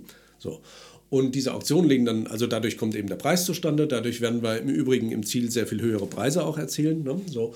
Und ähm, genau, und die Einnahmen, und das ist der zweite Punkt, die Einnahmen aus dieser Versteigerung sind eben pro Kopf der Weltbevölkerung rückzuvergüten. Ne? Weil die Frage ist, wem gehört die Atmosphäre? Ne? Und, äh, Das ist ja ein sehr, sehr umfassender Ansatz, der sicherlich äh, die beste Lösung wäre. Aber, Aus meiner ähm, Sicht schon. Ja. ja, Wir wissen aber die wenigsten, dass es so was gibt. Ne? Ja, aber gut, dass du es angesprochen hast. Ähm, politisch realistisch betrachtet äh, wäre es wahrscheinlich schon ein großer Erfolg, wenn man es vielleicht irgendwie in Deutschland äh, Ja, Stück für Stück hinbekommen genau, genau. würde, hier ein Grundeinkommen zu schaffen. Ja. Ähm, welcher Ansatz ist da deiner Meinung nach am realistischsten, beziehungsweise wie könnte denn jetzt ganz politisch, praktisch, realistisch gefragt, wie, wie könnte in den nächsten 10, 15 Jahren so ein politischer Prozess aussehen, dass wir wirklich an das Ziel kommen, ein Grundeinkommen hier zu schaffen? Also erstmal, ähm, also die, die einzig korrekte Antwort, die ich geben kann, ist, ich weiß es nicht. Äh, was ich mir vorstellen könnte, ist, also die Voraussetzung ist, dass mal genügend, dass genügend Menschen das für richtig halten äh, und sich, sich fragen, ja, was könnten denn Schritte in die Richtung sein? So, und bei den Schritten in die Richtung unterscheiden auch Herr Werner und ich uns dann schon inhaltlich. Ne? Er zum Beispiel meinte, ja, ja, man muss mit 1000 Euro anfangen, sonst funktioniert es nicht. dann habe ich mal schon, da war ich eigentlich schon nicht mehr bei ihm, dann sind wir mal zusammen Zug gefahren.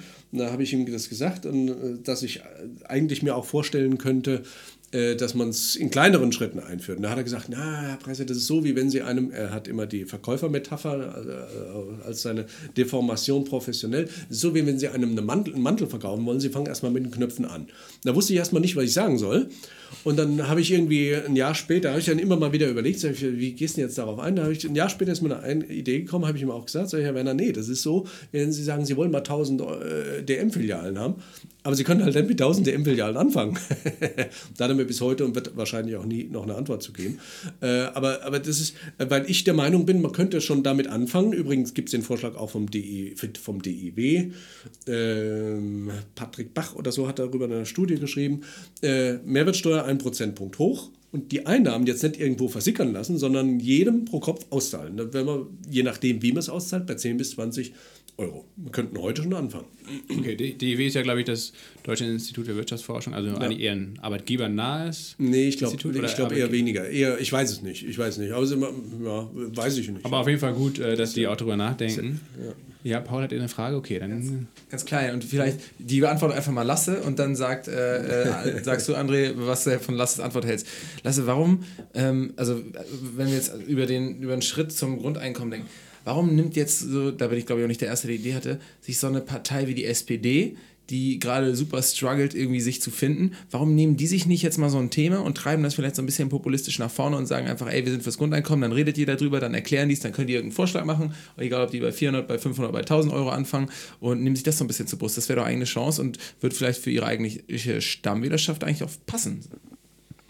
Ja, das glaube ich eben nicht. Und da, das wäre auch quasi die nächste Frage, die ich André gestellt hätte, äh, die es eigentlich um dieses kulturelle Mindset geht. Weil also die klassische Stammwählerschaft der SPD ist ja diese Arbeiterklientel. Und ich glaube, dass gerade da eben äh, der, der, der Mythos der Arbeit oder die, ein Stück weit vielleicht in Anführungsstrichen diese Verherrlichung von Arbeit, auch dieser Selbstzweck, ähm, noch sehr, sehr stark verhaftet ist. Wahrscheinlich bei allen, aber auch gerade da ist letztendlich äh, äh, auch der Selbstwert äh, natürlich sehr stark an Arbeit, über Arbeit definiert. Und ähm, und bei uns allen, glaube ich, äh, ist dieser Gedanke, dass, dass man quasi äh, etwas bekommt, ohne etwas zu tun, ohne eine Gegenleistung zu verbringen oder zumindest ohne eine direkte Gegenleistung zu bringen, ähm, die ist noch, glaube ich, sehr befremdlich. Und ähm, deswegen wäre auch die Frage an dich, André, wie man eben vereinigen, ich glaube, technisch äh, oder von den Konzepten her gibt es viele tragfähige Lösungskonzepte, aber ich glaube, die größte Hürde ist ja eigentlich eher diese dieser kulturelle Aspekt oder das, was bei uns in den Köpfen äh, ist. Ne? Wie, wie kann man das hacken? Wie kann man unseren Kopf hacken, dass wir schneller vorankommen, dass wir uns schneller von den Traditionen, Routinen äh, verabschieden, Denkweisen verabschieden, die wir verinnerlicht haben? Eigentlich nur durch Erkenntnis. Äh, also man muss den Menschen den Freiraum geben, selbst zu denken. Also erstens stimmt genau das, was du sagst. Zweitens gibt es ja Teile der SPD, die in diese Richtung denken. Das war damals auch schon im Wahlkreis von Müntefering. Einer seiner Wahlkreisleiter hatte es propagiert. Sogar auch der Kevin Kühner äh, sagt heute, wenn wir Einnahmen aus der Umweltabgabe haben, soll das pro Kopf rückvergütet werden. Das geht ja schon in die Richtung.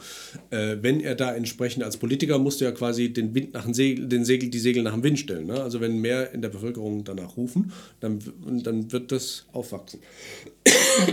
Und drittens, wenn man sich es historisch anschaut, und kann man sagen, das ist auch dokumentiert, kann man auch mit Juristen darüber sprechen, dass das Arbeitsrecht, so wie wir es heute haben, äh, rechtshistorisch hervorgegangen ist aus dem Mietrecht für Sklaven im antiken Rom. Und wenn man sich äh, die Arbeitsverträge heute anschaut, dann ist es in der Tat so, dass man sagt, also in diesen acht Stunden bist du fremdbestimmt und so weiter. Ne? Das erinnert ziemlich an Sklaventum. Ich habe, ich weiß nicht sogar, ich glaube sogar ansatzweise auch in meiner Dissertation mal diese Beantwortung der Frage von Immanuel Kant, was ist Aufklärung, 1793, äh, gegenübergestellt zum Arbeitsvertrag. Ne? Und da sagt er, Aufklärung ist der Ausgang des Menschen aus seiner selbstverschuldeten Unmündigkeit. Selbstverschuldet ist diese Unmündigkeit, wenn sie nicht aus Mangel an Verstand, sondern aus Mangel an des Mutes äh, ist, äh, sich des Verstandes zu gebrauchen. So, und dann kann man sich das nebeneinander stellen ne? und sagt, fremdbestimmt, äh, äh erwerbsabhängig und so weiter. So. Ähm, dann kann man sehen, also wo das überhaupt rechts ist, kulturell. Ne? Wir sind ja ein Kulturstrom. Ne? Das, das wissen die wenigsten. Ne? Das, also auch sozusagen die zentrale Metapher äh, des Christ, sogenannten christlichen Abendlandes ist ja das Paradies. Ne? Also wo kommt das Wort her? Äh, manche Griechen sagen ja Paradeison, ja, aber wo haben die es her? Von den Persern. Paradis ist ein persisches Wort, heißt Garten, hm? also Garten Eden. Ne? So. Also wir sind quasi mit unseren Metaphern, mit unseren Worten in einem mindestens 5000 Jahre, und davor war noch Ägypten, 5000 Jahre alten Kulturstrom. Die Frage ist natürlich, wo kommt das her? Ne? Einer der ersten Könige in der römischen äh, Königtum, noch vor der Republik, hat die zwölf Monate, äh, Jahr eingeführt ne? und so weiter. Also das sind alles interessante Dinge. So, und dann zweitens äh, kann man sehen, dass die Aktiengesellschaft, so wie sie heute existiert, entstanden ist, etwa in der zweiten Hälfte des 19. Jahrhunderts. Die erste Information darüber habe ich damals von dem Mentor von Herrn Werner. Also mein Mentor war, einer meiner Mentoren war Herr Werner und sein Mentor war Benediktus Hardorp, Wirtschaftsprüfer und Steuerberater in Mannheim. Ähm, und der hat mich mal darauf aufmerksam gemacht, hat gesagt, Herr Presse, es ist so, also die Aktiengesellschaft ist ja eine Sonderform des Vereins. Bei einem Verein kann man Mitglied sein oder man tritt aus, ist halt ein Mitglied. Also bei der Aktiengesellschaft kann diese Mitgliedschaft anonymisiert werden. Deswegen gibt es ja in äh, manchen, ich glaube, Süd südeuropäischen Ländern, in Spanien, glaube ich, heißt die Sociedad Anonima, also SA, also eine anonyme Gesellschaft, weil diese Mitgliedschaft ist anonymisiert.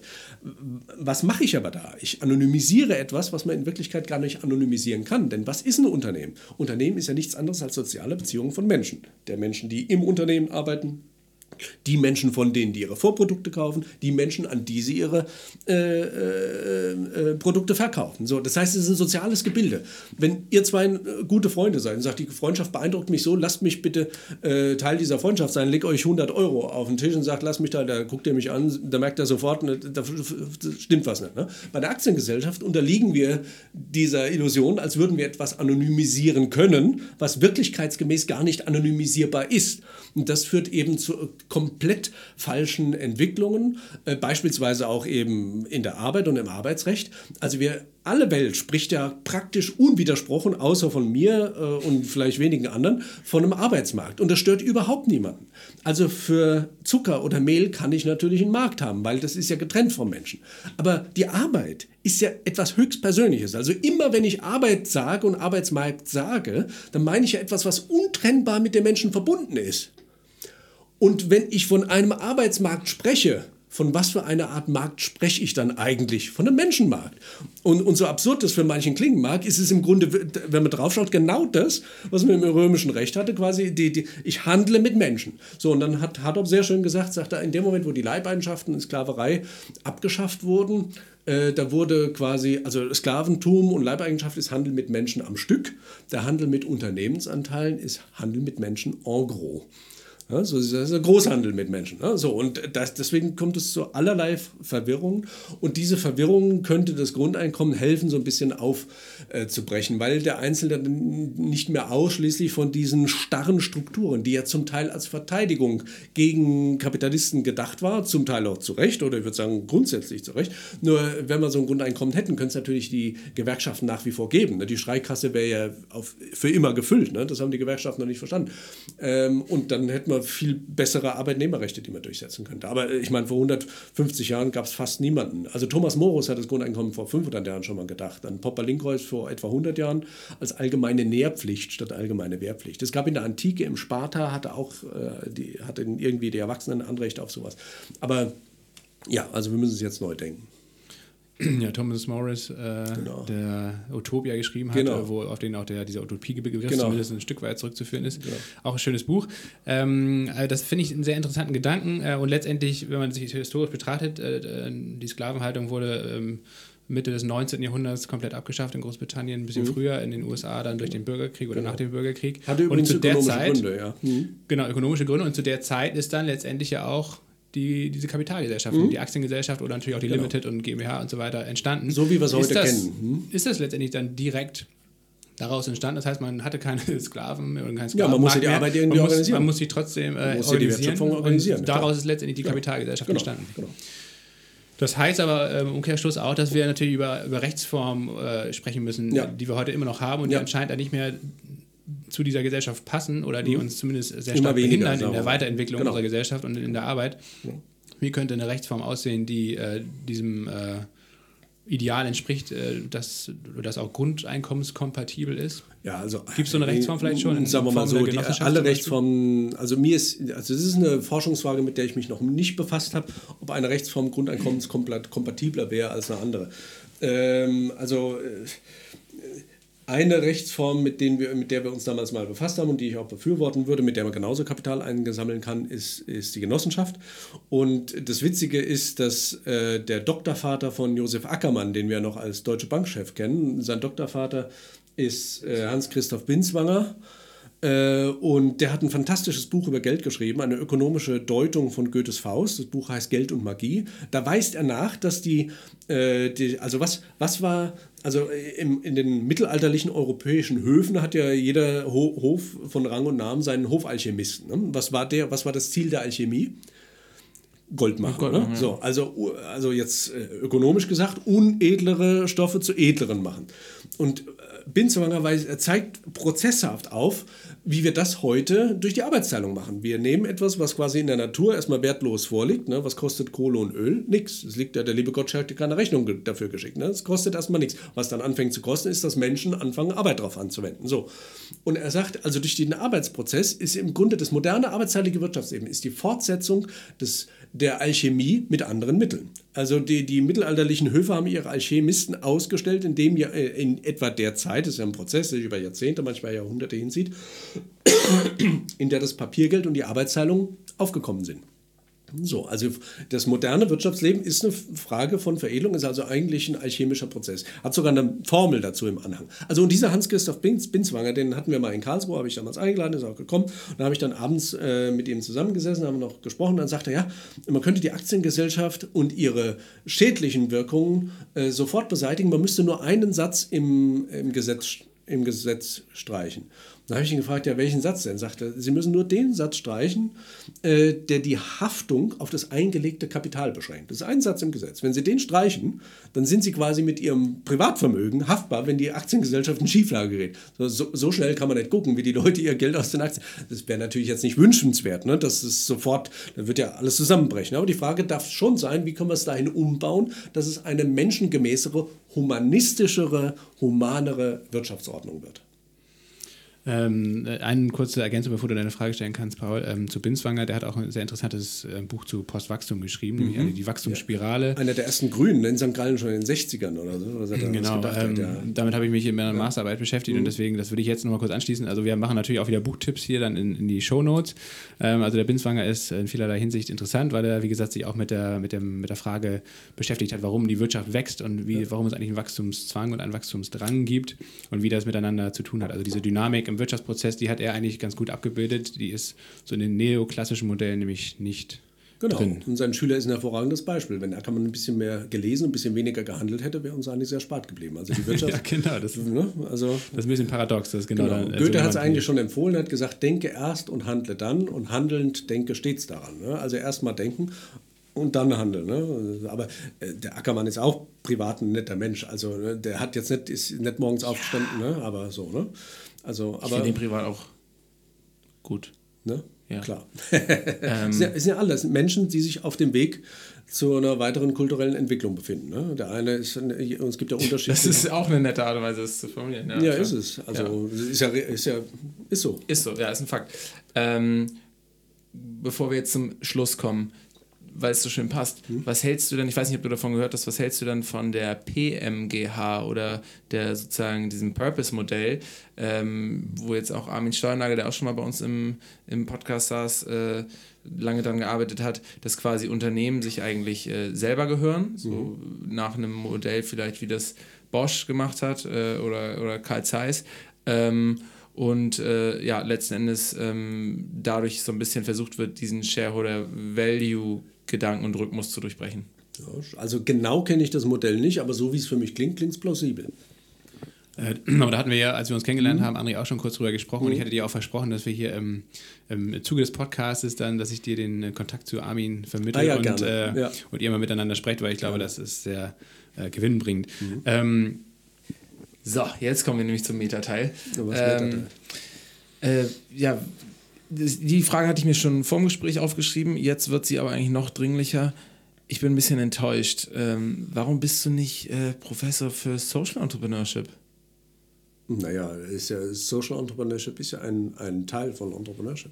Also ähm, ist das quasi in deinem Lehrkanon mit enthalten. Klar. Okay, du hast vorhin nämlich gesagt, so ein bisschen, dass du es gerade so, als wir über die IGS-Bank gesprochen haben, dass du es vielleicht ein bisschen kritischer siehst, wenn Unternehmen zu politisch sind. Ähm, ich finde, im Social Entrepreneurship steckt gerade eine starke Hoffnung und Chance, dass Unternehmen politischer sind. Mhm. Ist das ein Widerspruch? Nö. Ja, sag mal so, politisch ist ja nicht per se, wie soll ich das sagen? Also also ich sage es mal sehr grundsätzlich und sehr philosophisch. Solange das politische Wirken von Unternehmen sich auf eine immer humanere und humanistischere Welt und auch Wirtschaftsordnung richtet, habe ich nichts dagegen, wenn sie politisch werden.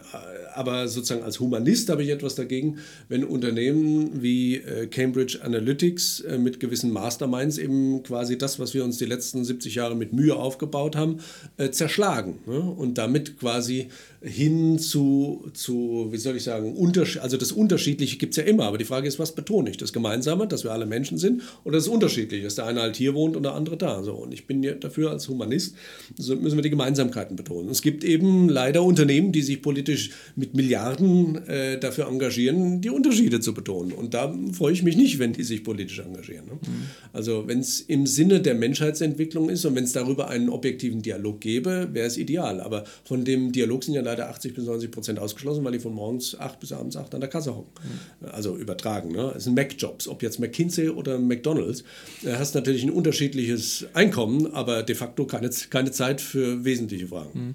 Glaubst du, dass Sozialunternehmen teilweise mit äh, der nachhaltigen Nachfrage, die sie, oder nach der, mit der Nachfrage für Nachhaltigkeit, ja. die sie teilweise erzeugen, ja. so einen systemischen Effekt haben können auf große Unternehmen, die dann quasi nachahmen müssen und äh, ähm, kopieren müssen ähm, oder siehst du es auch eher so, dass ähm, Sozialunternehmen eher so ein Tropfen auf dem heißen Stein sind? Ersteres. Also der das ist ja also Homöopathie oder bei der Hefe, ne? wenig Hefe genügt, um den Teig zum Treiben zu bringen. Das ist unglaublich wichtig. Und wenn es um Human, also um humanistische Ideale gibt, äh, geht, dann gibt es so etwas wie zu viel Initiative nicht.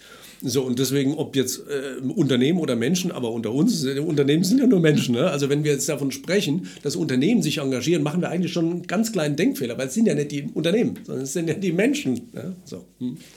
Ja, wobei ähm, das halt wichtig ist zu sagen, weil viele Menschen, das merkt man immer wieder im öffentlichen Diskurs, halten es halt nicht für möglich, dass Menschen in der Form von Unternehmen ähm, etwas für den Klimaschutz tun oder ähm, meinetwegen sich äh, im Sinne eines humanistischen Bildes für äh, Politik einsetzen, versuchen die Wirtschaft zu ändern, weil sie eigentlich Unternehmen immer unterstellen, nur profitorientiert zu handeln. Deswegen ist es, finde ich, glaube ich, nochmal wichtig zu sagen, dass es Unternehmen sind und dass auch Unternehmen ein gutes Vehikel für Menschen sein können, um ja. sich zu engagieren.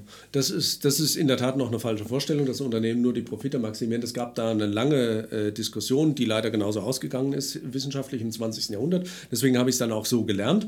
Aber äh, wovon ich nichts wusste, erst in der Promotion festgestellt habe, es gab genauso das Argument, dass es nicht um Gewinnmaximierung geht, sondern um äh, Produktionsmaximierung. Und Produktionsmaximierung ist ja wiederum auf die Bedürfnisse der Kunden gerichtet, während die Gewinnmaximierung auf die Bedürfnisse der Geldgeber gerichtet ist. Jetzt fragen wir, können wir uns fragen, warum ist denn eigentlich unser Geldsystem so verfasst, dass sich das durchgesetzt hat? Das hat sich nämlich nur durchgesetzt, weil das Geldsystem so verfasst ist, wie es ist und nicht so, wie es sein sollte. Es gab so etwas wie den Vorläufer de, des Euro äh, im Mittelalter, eine europäische Wirtschaftsordnung von, von Paris, also eine Münzordnung von Paris, fast bis Moskau, äh, die nannte sich Renovatio Monetarum. Da ist es zu einer solchen finanziellen und wirtschaftlichen Blüte gekommen, dass die Kathedralen gebaut werden konnten. Also als der Stephansdom in Wien gebaut wurde, hatte Wien 15 15.000 Einwohner und weniger. Jetzt sind es ein paar Millionen und die haben teilweise Probleme, das wirtschaftlich zu unterhalten. Das heißt, das ist ein, es gab eine sagenhafte wirtschaftliche Blüte, 50 Feiertage und so weiter im Mittelalter, die aber völlig aus dem, aus, äh, dem Bewusstsein gerückt ist, äh, weil die dann untergegangen ist. Ich könnte auch erklären, warum es interessiert noch gar nicht. Ich habe beim Institute for New Economic Thinking in New York 2015 einen Vortrag darüber gehalten. Die haben da nur den Kopf geschüttelt, weil sie überhaupt keine Anknüpfungspunkte haben und das sehen können. Das ist dann untergegangen. Ähm, aber erzähl mal ganz kurz, warum ist es untergegangen? Untergegangen, das interessiert uns jetzt. Aber ich will auch wissen, was an dem Geldsystem so viel besser ist. Ja, eben. Re Renovatio Monetarum deutet ja darauf hin, dass irgendwas renoviert wird. Also Bischof Wichmann von Magdeburg hat da 1120 und ein paar andere auch festgestellt, dass immer wenn die Verhältnisse unsicher werden, also weil Krieg droht oder weil der alte Fürst alt ist, dass die Münzen, die werden dann eingesammelt und neu geprägt. Ne? So, und die, immer wenn die neu geprägt wurden, hat man, hat der, das gemacht hat, einen Schlagschatz, also einen Teil dieses Edelmetalls eingehalten. Es gibt bis heute, äh, die Bundesbankgewinne werden als Seniorage, also S-E-G ESIGN, also Zeichnungsschatz bezeichnet. Im Grunde das andere für, für, für, äh, für, für Scheine. So, äh, bei den Münzen hieß das Schlagschatz, das wurde einbehalten. Deswegen wurde das Geld immer ein bisschen weniger wert. Und deswegen haben die Leute gesagt, okay, was machen wir? Wenn unsichere Zeiten sind, geben wir das Geld eher aus. Dadurch wurde mit der gleichen Münz- oder Edelmetallmenge, daran hing es ja, äh, ein viel größerer Umsatz erzeugt. Weil äh, quasi die Velocity, das ist ja die Fischersche Kollege Fischer in Yale, äh, Fischersche Quantitätsgleichung, Velocity, Umschlagsgeschwindigkeit hat sich stark erhöht. So. Und das haben die damals schon, ohne Fischer zu kennen, quasi beobachtet haben, gesagt, so, das ist so genial, das machen wir jetzt mehr oder weniger unregelmäßig. Ein, zwei Mal im Jahr machen wir das. Ne? Renovation Monetarum wurde eingesammelt, wurde neu ausgeteilt. Und dadurch wurde halt über 300 Jahre quasi der Wert immer zwar ein bisschen weniger, aber es kam zu einer riesigen wirtschaftlichen Blüte. Bis es dann irgendwann zusammengebrochen ist und die Kirche aber den Schuss nicht gehört hat und gesagt hat, wir wollen aber trotzdem unsere Kathedralen weiterbauen. Was haben sie gemacht? Die Preise für die Ablässe, Ablasshandel erhöht. Ergebnis? Reformation. Ah, okay. Also die Reformation, das, das macht niemand. Also mir ist keiner bekannt, der das irgendwo mal verargumentiert hätte. Also ist ja, es kann ja nur eine Hypothese sein. Ich bin ja Wissenschaftler. Ich sage ja nicht, dass es so war, aber das ist eine Hypothese. Sagen, die Reformation ist auf den Zusammenbruch des mittelalterlichen Geldwesens zurückzuführen. Aber weil die Frage niemand stellt, äh, die, der Kollege Fuß in München befasst sich wissenschaftlich mit der Frage, ob, wenn ich jetzt Rentenbescheide mit 54, 57 verschicke, ob dann Leute noch 2,50 Euro mehr sparen für die Rente. Also das sind die Fragen, die heute äh, relevant gestellt werden. Nicht die Frage, wie muss eigentlich unser Geld Geldwesen aufgebaut sein. Also die wesentlichen Fragen werden aus meiner Sicht von den Kollegen in der Wirtschaftswissenschaften viel zu wenig, ich will nicht sagen nicht, aber viel zu wenig gestellt. Also, ja. Das war wirklich mal ein sehr interessanter äh, Ausflug hier ins Mittelalter. Ne? Ähm, wir kommen langsam zum Abschluss, aber vielleicht. Man könnte sowas übrigens auch in den Euro einbauen. Ne? Also, das wäre quasi diese Geldhaltesteuer. Äh, genau, wollte ich gerade sagen, das ist ja genau das, was wir eben schon genau. besprochen haben, eigentlich auch. Es gab auch nochmal, wie hieß denn der nochmal? Das war auch so ein deutschstämmiger Ökonom, der auch, glaube ich, in Argentinien dann Gesell. war. Gesell, genau. Silvio, Silvio Gesell. Ne? Genau, mit ja. seiner Enkelin war ich mal zusammen.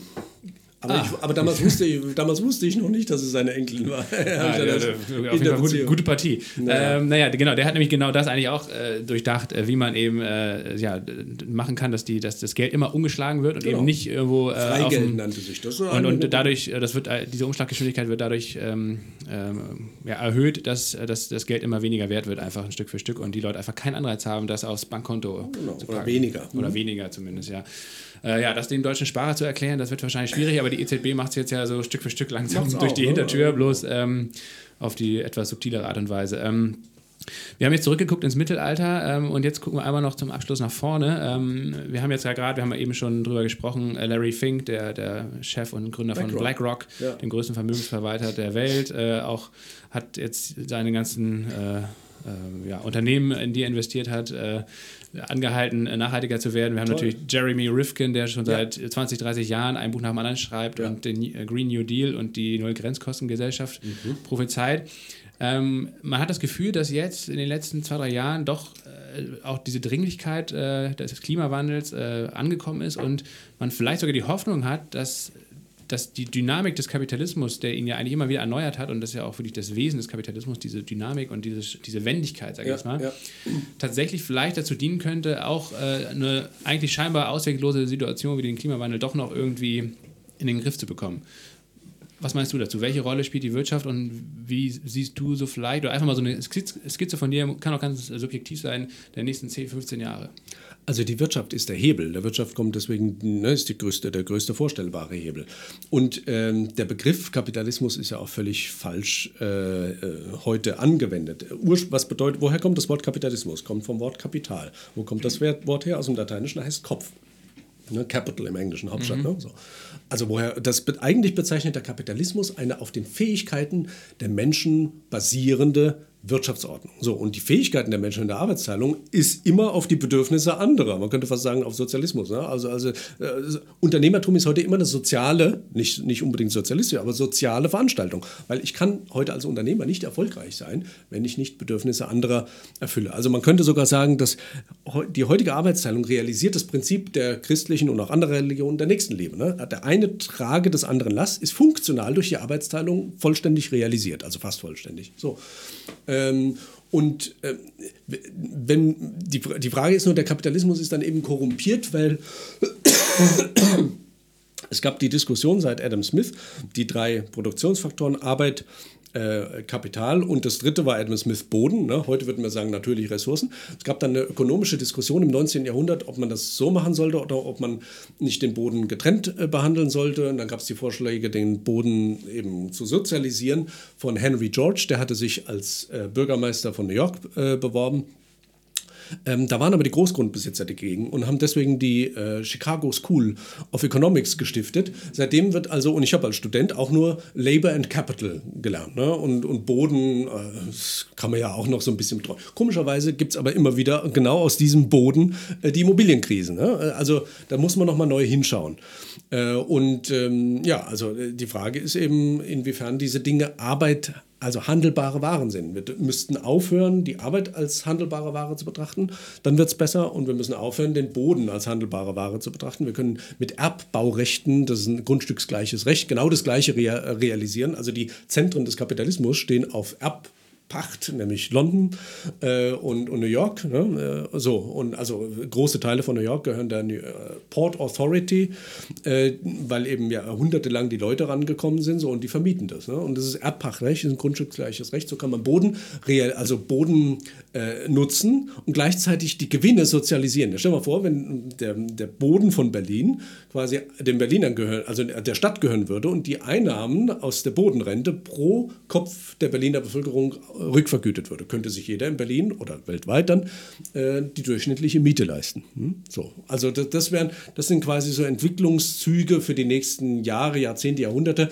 Äh, es ist auch in den 90ern ein sehr schönes Buch über diese, diese Entwicklung geschrieben worden, die da im 19. 20. Jahrhundert stattgefunden hat. Das Buch heißt The Corruption of Economics, empfehle ich auch sehr gerne, da ist es sehr schön nachgezeichnet. So, und jetzt muss man halt diese Corruption, äh, die dann eben zu dem Denken an den Lehrstühlen geführt hat, das heute die Lösungen verhindert. Also viele Lehrstühle sind heute eher ein Teil der, des Problems als der Lösung, äh, de, de, bei den Ökonomen vor allem. Also bei den, Wirtschaft, bei den Betriebswirtschaftlern ist es ein bisschen weniger so, weil äh, du bist ja quasi immer gezwungen, am Kunden zu denken. Ne? So. Und bei den Ökonomen kann man sich eher in, in Gedankenspiele äh, verlieren und da kann man eben auch 100 oder 200 Jahre irren. Also das ist, äh, das ist, das ist weiterzuentwickeln und dann wird, sich, wird auch die Wirtschaftswissenschaft immer wirklichkeitsgemäßer werden. Äh, und so werden sich die Verhältnisse äh, weiter verbessern. Also auch das ist das, was ich, äh, da hat mich Herr Werner noch sehr inspiriert, hat gesagt, also die Leute können denken, was sie wollen. Unterm Strich machen sie dann doch am Ende das Richtige. Also die Frage ist halt nur, wie viel schlimmer muss es werden. Ähm, Winston Churchill hat ja versucht, die Amerikaner quasi zum Eintritt in den Zweiten Weltkrieg zu bewegen und am Schluss sind sie eingetreten. Aber Winston Churchill hat am Schluss dann mal sehr schön gesagt, gesagt die Amerikaner machen immer das Richtige, aber erst nachdem sie alles andere ausprobiert haben. also so ein bisschen ist es mit, unserer, mit uns auch. Ne? Wir versuchen halt immer noch an den alten Denkweisen festzuhalten, bis es dann gar nicht mehr geht und dann geht halt auch was Neues. Ne? Das ist ein schöner Abschluss. Mhm. Das ist ein schöner Abschluss, beziehungsweise ein vorletzter Abschluss, weil die letzte Frage dir gebührt. Hm. Ich soll eine Frage stellen? Was tut ihr gerade, um diese Entwicklung nach vorne zu bringen, über diesen tollen Podcast hinaus? Ähm, also neben dem Podcast, da versuchen versuche ich zum Beispiel äh, mit meiner Arbeit äh, bei ähm, Good Jobs, also mhm. dem Unternehmen, in dessen Fazilitäten wir uns hier gerade befinden, mhm. ähm, äh, sinnvolle Jobs und ähm, vor allem auch Jobs bei nachhaltigen und sozialen Arbeitgebern ein bisschen zu promoten, attraktiver zu machen, darüber zu sprechen und äh, diesen Organisationen und äh, Jobs eine Plattform zu geben, dass sie stärker gesehen werden und halt auch wahrgenommen werden können, weil äh, viele Leute haben dieses Bedürfnis eben mhm. nach sinnvoller Arbeit. Mhm. Ähm, leider wissen auch äh, zu wenig Leute, dass sie diese Chance auch einfach wahrnehmen können und äh, dann auch nicht an einem Hungertuch nagen müssen. Mhm. Ja, und ich ähm, mache das eigentlich eher so im Selbstversuch vielleicht. Ne? Wie kann man Arbeit anders denken? Ich habe ja auch eine Genossenschaft gegründet. Und, ja, genau. Äh, ähm, und äh, deswegen haben wir uns ja auch kennengelernt bei ja. Contest. Also ich, ich, versuche an mir selbst quasi auszuprobieren. Äh, ich, ich, möchte auch selbstbestimmt arbeiten und, ähm, und, und, und ja, probiere mit verschiedensten Tätigkeiten aus, wie das so geht, wie man damit auch finanziell über die Runden kommt und äh, was gut läuft, was schlecht läuft.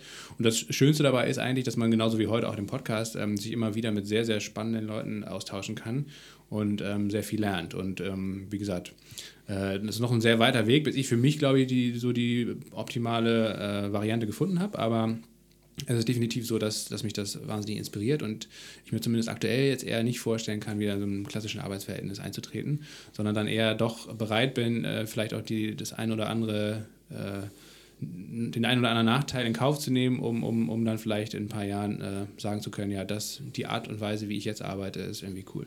Ich glaube, das ist für deine und eure Seelenentwicklung und die Weltentwicklung das Beste. Das wollen wir hoffen. Ähm, André, wir bedanken uns ganz herzlich, dass du trotz Erkältung hier äh, angetreten bist. äh, gute Besserung und, ähm, und vielen, vielen Dank für das tolle Gespräch. Danke euch.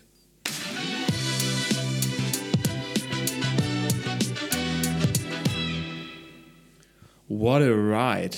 Ähm, boah, der hat uns ja jetzt schon wieder durch äh, Höhen und Tiefen der Wirtschaftsthematiken mitgenommen. War alles super interessant. Äh, Grundeinkommen, Wirtschaft, Sklavenhandel in Aktienkonzernen.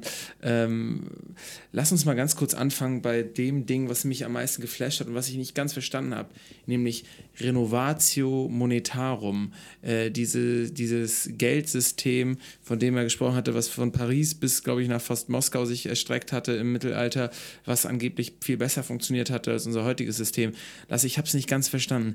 Beim Münzen prägen, da haben die Goldschmiede immer ein bisschen Geld einbehalten, das was übrig war und dadurch war irgendwie alles besser. Ich erkläre es nochmal.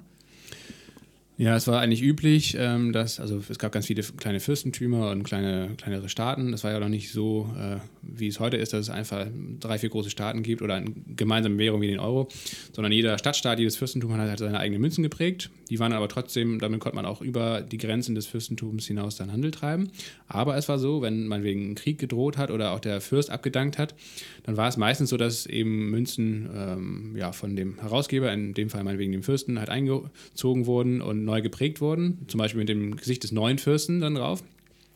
Und die haben sich dann natürlich immer einen kleinen Teil ähm, dieses, meinetwegen des Materials, meinetwegen der Silber, des Silbers einbehalten. Das heißt also, Warum? wenn man naja, also erstens natürlich vielleicht, um die Kosten zu decken, die sie mit der Prägung hatten und andererseits natürlich, wenn die Möglichkeit sich bot, äh, das zentral einmal alles quasi einzusammeln, äh, dann macht es natürlich Sinn, für den Fürsten zumindest, für den Herausgräber der Münzen, sich so einen kleinen Teil eins abzuzwacken und, und, und davon dann letztendlich... Wortes abzwacken. Genau, und, dann- dann äh, das für sich zu behalten. Ne? Und ähm, das heißt also, wenn sowas wieder anstand dann, äh, und man sagt, ah, der, der alte Fürst macht sich mehr lang, der neue wird sicherlich wieder äh, neue Münzen prägen und dann habe ich hier statt 100 Münzen nur noch 90 am Ende, kriege ich wieder zurück. Da bin ich jetzt schlau, hat sich dann der gemeine Ein Einwohner oder Bürger gesagt. Ähm, dann kaufe ich mir einfach Ah, von okay. diesen Münzen vorher jetzt nochmal ein neues Pferd, einen neuen, eine neue Scheune, einen neuen äh, Flug oder so und habe dann quasi äh, schon einen Wert, also einen äh, Vermögenswert, äh, das kann ich dann ja auch nutzen und dann gebe ich dem halt statt meiner 100 Münzen, die ich vorher hatte, halt vielleicht nur noch 10 und da ist dann auch gar nicht so schlimm, wenn dann eine Münze am Ende fehlt, weil er das einbehält, sondern ich habe letztendlich das, was ich mir eigentlich ähm, vorher kaufen wollte, worauf ich dieses Geld gespart habe, habe ich dann schon vorher gemacht. Verstanden. Da bleiben so natürlich ein paar Fragen offen. Also, nee, genau. Und, und was der Effekt davon ist, wenn man das gesamtwirtschaftlich betrachtet, ist, dass die Leute in regelmäßigen Abständen eben äh, ihr ganzes Ersparnis ausgegeben haben und somit natürlich auch die Wirtschaft angekurbelt haben. Ja. Das heißt also, so wie wir es heute haben, und gerade in Deutschland ja, ne, wir sprechen jetzt ja immer über die deutschen Sprache und so weiter. Sparbuchnation. Ähm, genau, das, äh, das wird ja hier immer so glorifiziert, was ziemlich auch, auch in vielen anderen Ländern ja sehr kritisch gesehen wird und auch, glaube ich, zu Recht, weil es natürlich dem Markt äh, sehr viel Geld entzieht und dadurch äh, die Wirtschaft eben ja, nicht, nicht floriert, beziehungsweise äh, Die, die, die Leute, dann, die Leute äh, huldigen dieses Geld, aber am Ende ist das Geld letztendlich äh, dazu da, um es mit, gegen andere Waren zu tauschen. Es ist letztendlich ein Interaktionsmedium und nicht dazu da, Richtig. Vermögen aufzubauen. Und, Wie das ähm, alte Sprichwort besagt, du musst das Geld aus dem Fenster rausschmeißen, damit es zur Tür wieder reinkommen kann. Genau, äh, das, und das ist da im Mittelalter, im Mittelalter hat das sehr gut funktioniert und äh, daraus wird dann ja auch abgeleitet eben zum Beispiel modernere äh, Theorien wie die von äh, Silvio Giselle, auf den wir ganz am Ende zum Sprechen gekommen äh, sind, der dann eben zum Beispiel so einen negativen Zins vorgesehen hat. Also dass ein Anreiz besteht, das Geld So immer wieder. Geldhaltesteuer. Genau, so eine Art, das ist halt immer ein kleiner Prozentsatz des, des Ersparnissen eigentlich letztendlich, wenn man es auf der Bank liegen hat oder irgendwo unter dem Kissen, äh, dass es dann halt äh, weg ist und äh, sodass die Leute dazu angehalten sind, es immer wieder Da auszugeben. hat auch Karl Walker ein ganz cooles äh, Buch drüber geschrieben, äh, die Technik der Umlaufsicherung des Geldes. Das ähm, wusste ich aber nicht, aber sondern habe ich kurz in der Pause gegoogelt. Siehst du, auf jeden Fall. Ja, weil man da nicht so viel zu findet. Das hat der andere ja auch gesagt. Ähm, da spricht irgendwie keiner drüber. Die beschäftigen sich alle irgendwie mit einer neuen Klopapiersteuer oder wie viel Rentner jetzt irgendwie bekommen, 2,50 Euro hier oder da oder was weiß ich. Ähm, und äh, tatsächlich gibt es da nicht so viel zu. Aber googelt das mal. Renovatio Monetarum kranker, sicker Scheiß. Obwohl es, und das jetzt äh, abschließend gesagt, äh, natürlich gerade heute ein mega, mega, mega relevantes Thema ist, weil äh, letztendlich de facto haben wir sowas jetzt schon durch die EZB, nämlich eine Art Negativzins. Das heißt also, wenn man sein Geld einfach auf der Bank parkt, dann äh, wird man, wird es de facto weniger durch die Inflation, weil man Nullzins bekommt und die Inflationsrate ist bei vielleicht 1,5 bis 2 Prozent. Das heißt, Jahr für Jahr wird dieses Geld weniger. Und also man sollte es vielleicht ausgeben oder man sollte zumindest das klug ausgeben für sinnvolle Sachen. Äh, das ist natürlich eine riesen, riesengroße Frage, die sich dann anschließt, weil gerade wenn man jetzt äh, in Deutschland hier gewohnt ist, ja seit Jahrzehnten, man spart Geld und man spart fürs Alter, man spart für dies und das. Ähm, das äh, zu verändern und dann auch Alternativen anzubieten, weil man muss ja trotzdem irgendwie gewährleisten, dass die Leute gerade im Alter zum Beispiel abgesichert sind. ich muss ja von irgendwas leben. Ja, das ist ja eine riesen Sonst klaue ich wieder Frage. Kaffee. ja, genau.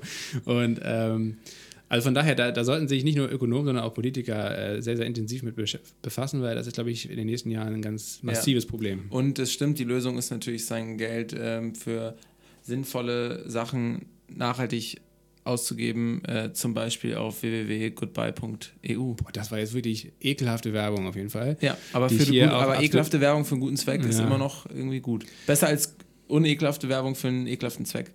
Ja. Ja, egal. Also, was auch richtig cool Kleine war, Empfehlung jetzt aber auch, dann kann ich nämlich auch nochmal Werbung machen für einen anderen Podcast hier, den ich mache. Äh, Promille und Prozente findet ihr auch bei allen, äh, oh, allen Podcast-Plattformen. Da geht es ums Geld äh, und auch ein bisschen um Whisky, aber primär ums Geld. Und da hatten wir auch schon eine sehr interessante Folge zum Zins. Ähm, und das schließt da an. So, jetzt aber genug so, der Schleichwerbung, genau. jetzt geht's und jetzt, weiter. Und ähm, wir haben, äh, was aber jetzt wieder doch Werbung ist äh, für unseren äh, eigenen Podcast, dass wir ähm, nämlich ja mit Michael Brohmeier schon mal den Experten in Deutschland oder zumindest auch den Gründer von äh, Mein Grundeinkommen e.V. Äh, zu Gast hatten, der uns, glaube ich, eine coole Einführung ins Grundeinkommen gegeben hat. Und heute war das eine gute ergänzende äh, Folge, Vertiefung, Vertiefung für ähm, dieses ganze Thema, wo es eher so ein bisschen darum ging, nicht unbedingt, was ist das Grundeinkommen, sondern wie kann es finanziert werden, was natürlich eine der zentralen Fragen ist, wenn man über das Grundeinkommen spricht. Und da hat ähm, André uns, glaube ich, auch mal cool zwei, drei, vier insgesamt sogar Finanzierungsmodelle erklärt. Und ähm, die waren alle sehr spannend, auch wenn ich da eigentlich ich habe da nicht so richtig einen Favoriten, weil ähm, ich finde so die Pro- und Kontralisten, die sind für alle ungefähr gleich lang und was denn wirklich sozusagen wirtschaftlich sinnvoll realisiert werden kann, das äh, mag ich mir nicht zutrauen, das zu beurteilen. Ich finde eigentlich eine Kombination ganz geil. Weil sowohl eine Finanztransaktionssteuer macht absolut Sinn, äh, endlich diese ja, gut, ganzen schnellen klar, ja. Finanztransaktionen zumindest in einem Promillebereich zu besteuern. Um das wäre ein gigantisches Volumen und man könnte gleichzeitig den Finanzmarkt stabilisieren äh, und viel Spekulation austrocknen, die sinn, völlig sinnlos ist. Ähm, die ökologische Variante ist super wichtig und sinnvoll. Das ist ja eigentlich so dieser Ansatz von einer ökologischen Steuerreform, dass man eben CO2-Emissionen, andere Emissionen, die man äh, nicht haben möchte, ähm, besteuert, vielleicht auch Ressourcen verbraucht und daraus dann irgendwie ein Einkommen ableitet.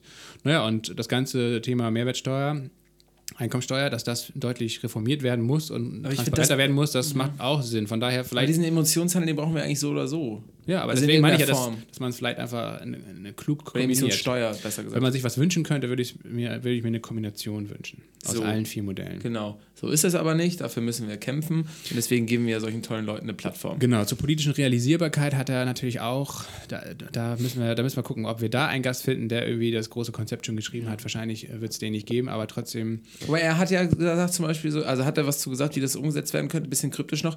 Mein Vorstand mit der SPD, da war er ein bisschen optimistischer als du. Er hat so eine differenziert, professoral differenziert gesehen. Er hat gesagt, ja, bei der SPD gab es natürlich auch schon äh, durchaus so Lager, die dafür waren.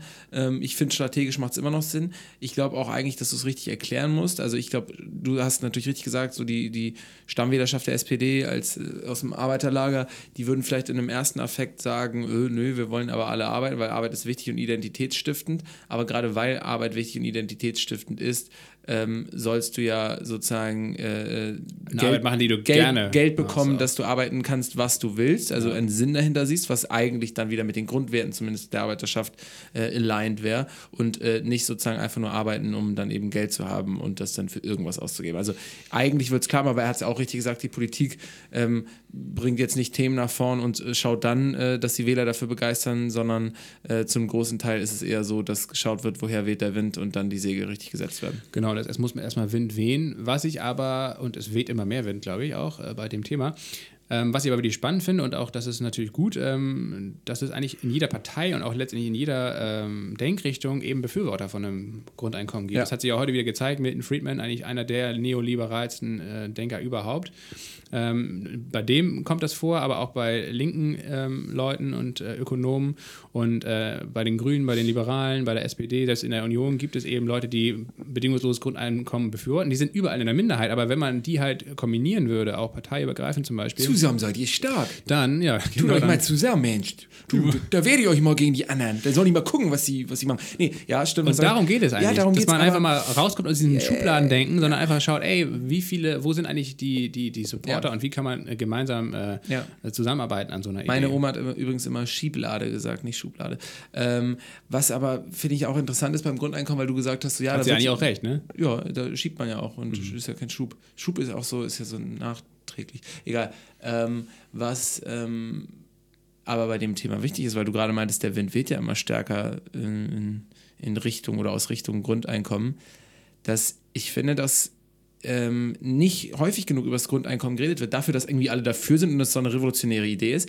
Und ich habe das Gefühl, aktuell hat das auch was mit dem Klimawandel und, und äh, dem Thema Klimaschutz zu tun, weil die, die große Aufmerksamkeit, wenn man jetzt nach sozialer oder nachhaltiger Gerechtigkeit ähm, fragt, liegt gerade auf dem Klimaschutz und auf dem Klimawandel.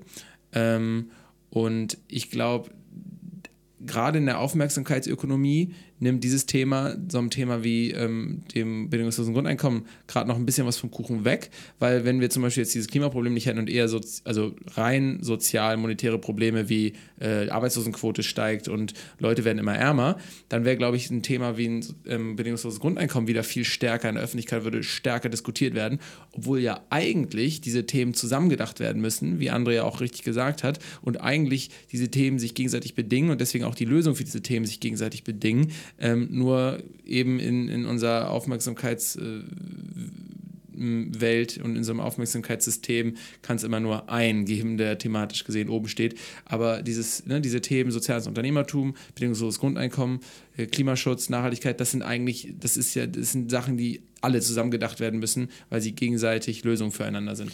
Dafür gibt es diesen Podcast, Paul, dafür äh, gibt es uns und das ist unsere Aufgabe auch an die Gesellschaft, ähm, dass wir äh, die verschiedenen Themenstränge äh, fassen, die richtigen Leute finden und hier äh, zusammenbringen, damit hast- am Ende ja, eine, genau. ein Manifest entsteht. Du hast nämlich dein Licht, finde ich, krass unter den Steffel gestellt, als du auch meintest, ja, ich schaue gerade selber, als äh, andere uns gefragt hat, ja, was macht ihr denn, um, um, um irgendwie nachhaltigen Wandel voranzutreiben oder einen sozialen Wandel und du gesagt hast, ja, also ne, ich habe das und das, auch Genossenschaft gegründet, kann man ja auch mal eben so, ist ja auch nicht gerade die leichteste Gesellschaftsform, um sie zu gründen. Ähm, hast gesagt, ja, ansonsten schaue ich noch so ein bisschen. Ich finde gerade bei dir, du hast eigentlich seit Beginn deiner Karriere hast du ja nur, also entweder für soziale, sozialunternehmerische Arbeitgeber gearbeitet oder selber äh, an Unternehmen und Gründungen äh, äh, gearbeitet, die ähm, einen sozialen Wandel in der Arbeit, einen Wandel in der Arbeit oder auch beides, sozusagen sozialunternehmerische Gedanken mit äh, New Work-Gedanken verknüpfen. Deswegen ähm, fand ich, da warst du recht, relativ bescheiden noch. Ja, das ist, das, ist, das, ist, das ist lieb von dir, dass du das sagst. Deswegen ähm, kaufen jetzt auch gerade alle meine Kommilitonen, mit denen ich zusammen studiert habe, ihre erste Eigentumswohnung in München. Äh, und, und ich äh, wohne hier in Berlin zur Miete und, und, und Ja. bin froh, wenn ich diese Miete dann auch bezahlen kann. Ja. Ähm, last but not least, ähm, worüber ich sehr gerne noch länger gesprochen hätte, ähm, das schließt so ein bisschen an, was du eben gesagt hast mit den Parteien, ähm, was eigentlich äh, das Grundeinkommen eben auch für unsere Demokratie und die politische, politische Partizipation bedeuten würde. Weil, äh, André hat das sehr geil erklärt, äh, die Leute sind in ihren Mac-Jobs gefangen, entweder bei McDonalds oder bei McKinsey, haben aber äh, keine Zeit vor allen Dingen dadurch, dass sie einfach in dieser 40, 50, äh, 80 Stunden Woche gefangen sind und sich äh, genau daraus auch das Problem ergibt, dass, äh, dass die Leute nicht mehr für ihr Ehrenamt tätig sind, äh, dass soziale Beziehungen leiden, äh, dass sie sich auch politisch viel weniger engagieren. Und das Resultat oder eins der Resultate davon ist ja letztendlich, dass unsere Demokratie und auch diese ganzen Grundwerte äh, auch ein Stück weit erodieren, ne? dass immer weniger Leute bereit sind, dafür einzustehen und Also bröckeln, bröseln, abbröseln. Ja, ähm, für alle, genau. Ähm, und das ist nämlich auch ein ganz wichtiger Aspekt, glaube ich, vom, vom Grundeinkommen und generell, wenn es um die Frage geht, wie wir äh, vielleicht wegkommen von diesem Vollzeitarbeiten oder von diesem äh, Gedanke, ey, ein Leben für die Arbeit und so weiter oder für die Lohnarbeit. Ich glaube, wir brauchen einfach, wir müssen uns mal wieder freischaufeln, wir brauchen mehr Zeit für viele andere wichtige Dinge im Leben, sei es nun privat oder auch äh, gesellschaftlich. Und das geben, geht eben nur, wenn man den finanziellen Background oder hat oder die finanzielle Freiheit, das zu tun. Also auch hier führt der Strang direkt wieder zum Grundeinkommen. Amen. Ähm, Das war's, und, ne? Ja, das war's. Ah. Also ein, nee, ich wollte zwei Sachen noch ähm, hervorheben. Erstens ähm, fand ich es interessant, dass ähm, André bei der GS Bank gesagt hat, ja, unter, äh, wenn Unternehmen zu politisch sind, sie sich kritisch, dann aber uns und mir jetzt auch eigentlich zugestimmt hat, was diese ganzen sozialunternehmerischen Gedanken angeht. Ähm, ich glaube auch eigentlich selber ein krasser Sozialunternehmer wäre. Ich fände es schön, wenn er das in seiner Außendarstellung noch stärker in den Fokus rückt. Er sagt selber, ja, aber Sozialunternehmen gehört ja zum Unternehmertum. Er ist nämlich äh, bescheiden. Im Genau, er ist nämlich auch bescheiden. Ja, und, und äh, ich nicht nur bescheiden, ne? er sagt einfach so, ja, das gehört ja zum Unternehmertum. Ja, gut, aber das checken eben die meisten Leute nicht, André. Deswegen, wenn du zuhörst, ähm, macht er, glaube ich, nicht. Das hört er sich nicht nochmal an. Er liest sich eher noch ein Buch durch oder so. Äh, auch so eine, so eine, ich sag's ähm, ihm einfach das nächste Mal. Oder sagt ihr ihm, wenn ihr André kennt, dann sagt es ihm nochmal, setz dich mal mehr für soziales Unternehmertum ein. Du hast die Schreibt ihm am besten eine Mail. Hast, ich, wir hauen euch jetzt die, die, die Mailadresse in die Shownotes, be, be bombardiert ihn mit Mails und sagt, André, du stellst sein Licht Genau. oder einen Scheffel. Und was Kündige war, sofort. Wir hatten viele, wir hatten viele, ähm, ich habe ja gerade lustigerweise erodieren nochmal kurz äh, für, für alle zuhörenden Drogendealer. Wobei Drogendealer sind ja nicht dumm, ne? Hat André auch gesagt. Früh unternehmerisch denken, das äh, schult sozusagen, aber ähm, äh, viele Fremdwörter gedroppt hier im, im Podcast. Äh, und eins war auch besonders schön, also Deformation professional hat er gesagt. Und ähm, das ist ein französischer Ausdruck, das ist ein Wortspiel, das die Neigung bezeichnet, eine berufs- oder fachbedingte Methode, Perspektive unbewusst über ihren Geltungsbereich hinaus anzuwenden. Also wenn Gott, du das muss quasi ich, glaube ich, durchlesen, damit ich es verstehe. ja, du hast so äh, äh, quasi so, so einen Tick, dass du alle Probleme, die außerhalb deines Berufsfeldes liegen, genauso versuchst zu lösen wie in deinem Berufsfeld. Also wenn du jetzt, ne, dann bist Schreiner und dann sagst du irgendwie, guck mal hier die Badewanne, da hau ich einfach einen Nagel rein oder so. Oder keine Ahnung, war vielleicht ein schlechtes Beispiel, dass du einfach sagst, dass du, ja, aber man weiß un- un- unbedingt, was vielleicht was man meint. also man will eigentlich immer die Welt retten. Das finde ich genau. Man will immer die Welt retten, wenn man, wenn der eigene Job ist, die Welt zu retten, ja. Ähm, aber finde ich auch interessant, der, dass, wenn du das googelst, dann bekommst du auch fast nur spanische oder französische Einträge, bis auf einen kleinen Eintrag, äh, den du dann hast. Also der André, der knallt auch Sachen raus, die kannst du, die sind fast ungoogelbar. Das sind nämlich Leute, die wirklich Bücher lesen, vor allem auch Primär-, Sekundärquellen, ähm, die sich in Bibliotheken aufhalten und alte Bücher lesen, die noch nicht in Google drin sind die sagen dann Sachen, die du nicht googeln kannst.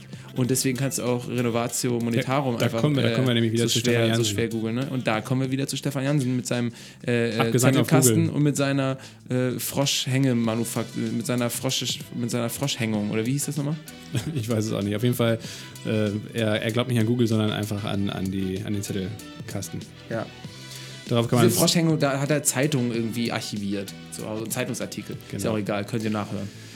Genau, äh, das ist ein gutes Stichwort. Äh, last but not least, unsere Podcast-Empfehlungen, äh, die werden wir jetzt ja immer aufgreifen hier. Das heißt also, wenn euch die Folge mit André inspiriert äh, hat und gefallen hat, dann äh, empfehlen wir euch jetzt ähm, ganz uneigennützig drei, beziehungsweise heute sogar vier Folgen hier vom Geilen Montag, die äh, thematisch da sehr schön anknüpfen und die euch wirklich auch interessieren könnten. Das ist einerseits ähm, Chris äh, von Contest, der Gründer von Contest, der eine digitale Geschäftsbank für Selbstständige gegründet hat und auch sehr starker Befürworter vom Grundeinkommen ist. Micha Bohmeier natürlich, den wir schon erwähnt haben, ähm, der das Ganze unternehmerisch oder aktivistisch vorantreibt, das Thema. Armin Steuernagel, ähm, der sich auf die Fahne geschrieben hat, neue Rechtsformen äh, ins Leben zu rufen, damit eben genau das nicht passiert, dass ein Unternehmen äh, ein Sklavenhandel äh, ist, ein weitergeführter Sklavenhandel. Ähm, und last but not least den viel zitierten Stefan Jansen äh, mit äh, bisher schon zwei Folgen. Einerseits ging es um ihn persönlich äh, und sein Unternehmen Bischlikli und seinen sehr vielfältigen Lebenslauf. Andererseits um äh, eine Folge, äh, thematische Folge mit ihm als Stammgast zum Thema Klimawandel. Also, das sind diese vier Podcast-Empfehlungen. Nehmt euch die Zeit, hört euch äh, das an, weil das sind, äh, glaube ich, sehr schöne Verknüpfungen dann zu die, dieser aktuellen Folge hier. Dann werdet ihr schlau. So, und wenn ihr schlau seid, dann ist auch schon nächster Montag, dann kommt der nächste Gast. Bis dahin viel Freude beim Zuhören und Tschüss. macht's gut.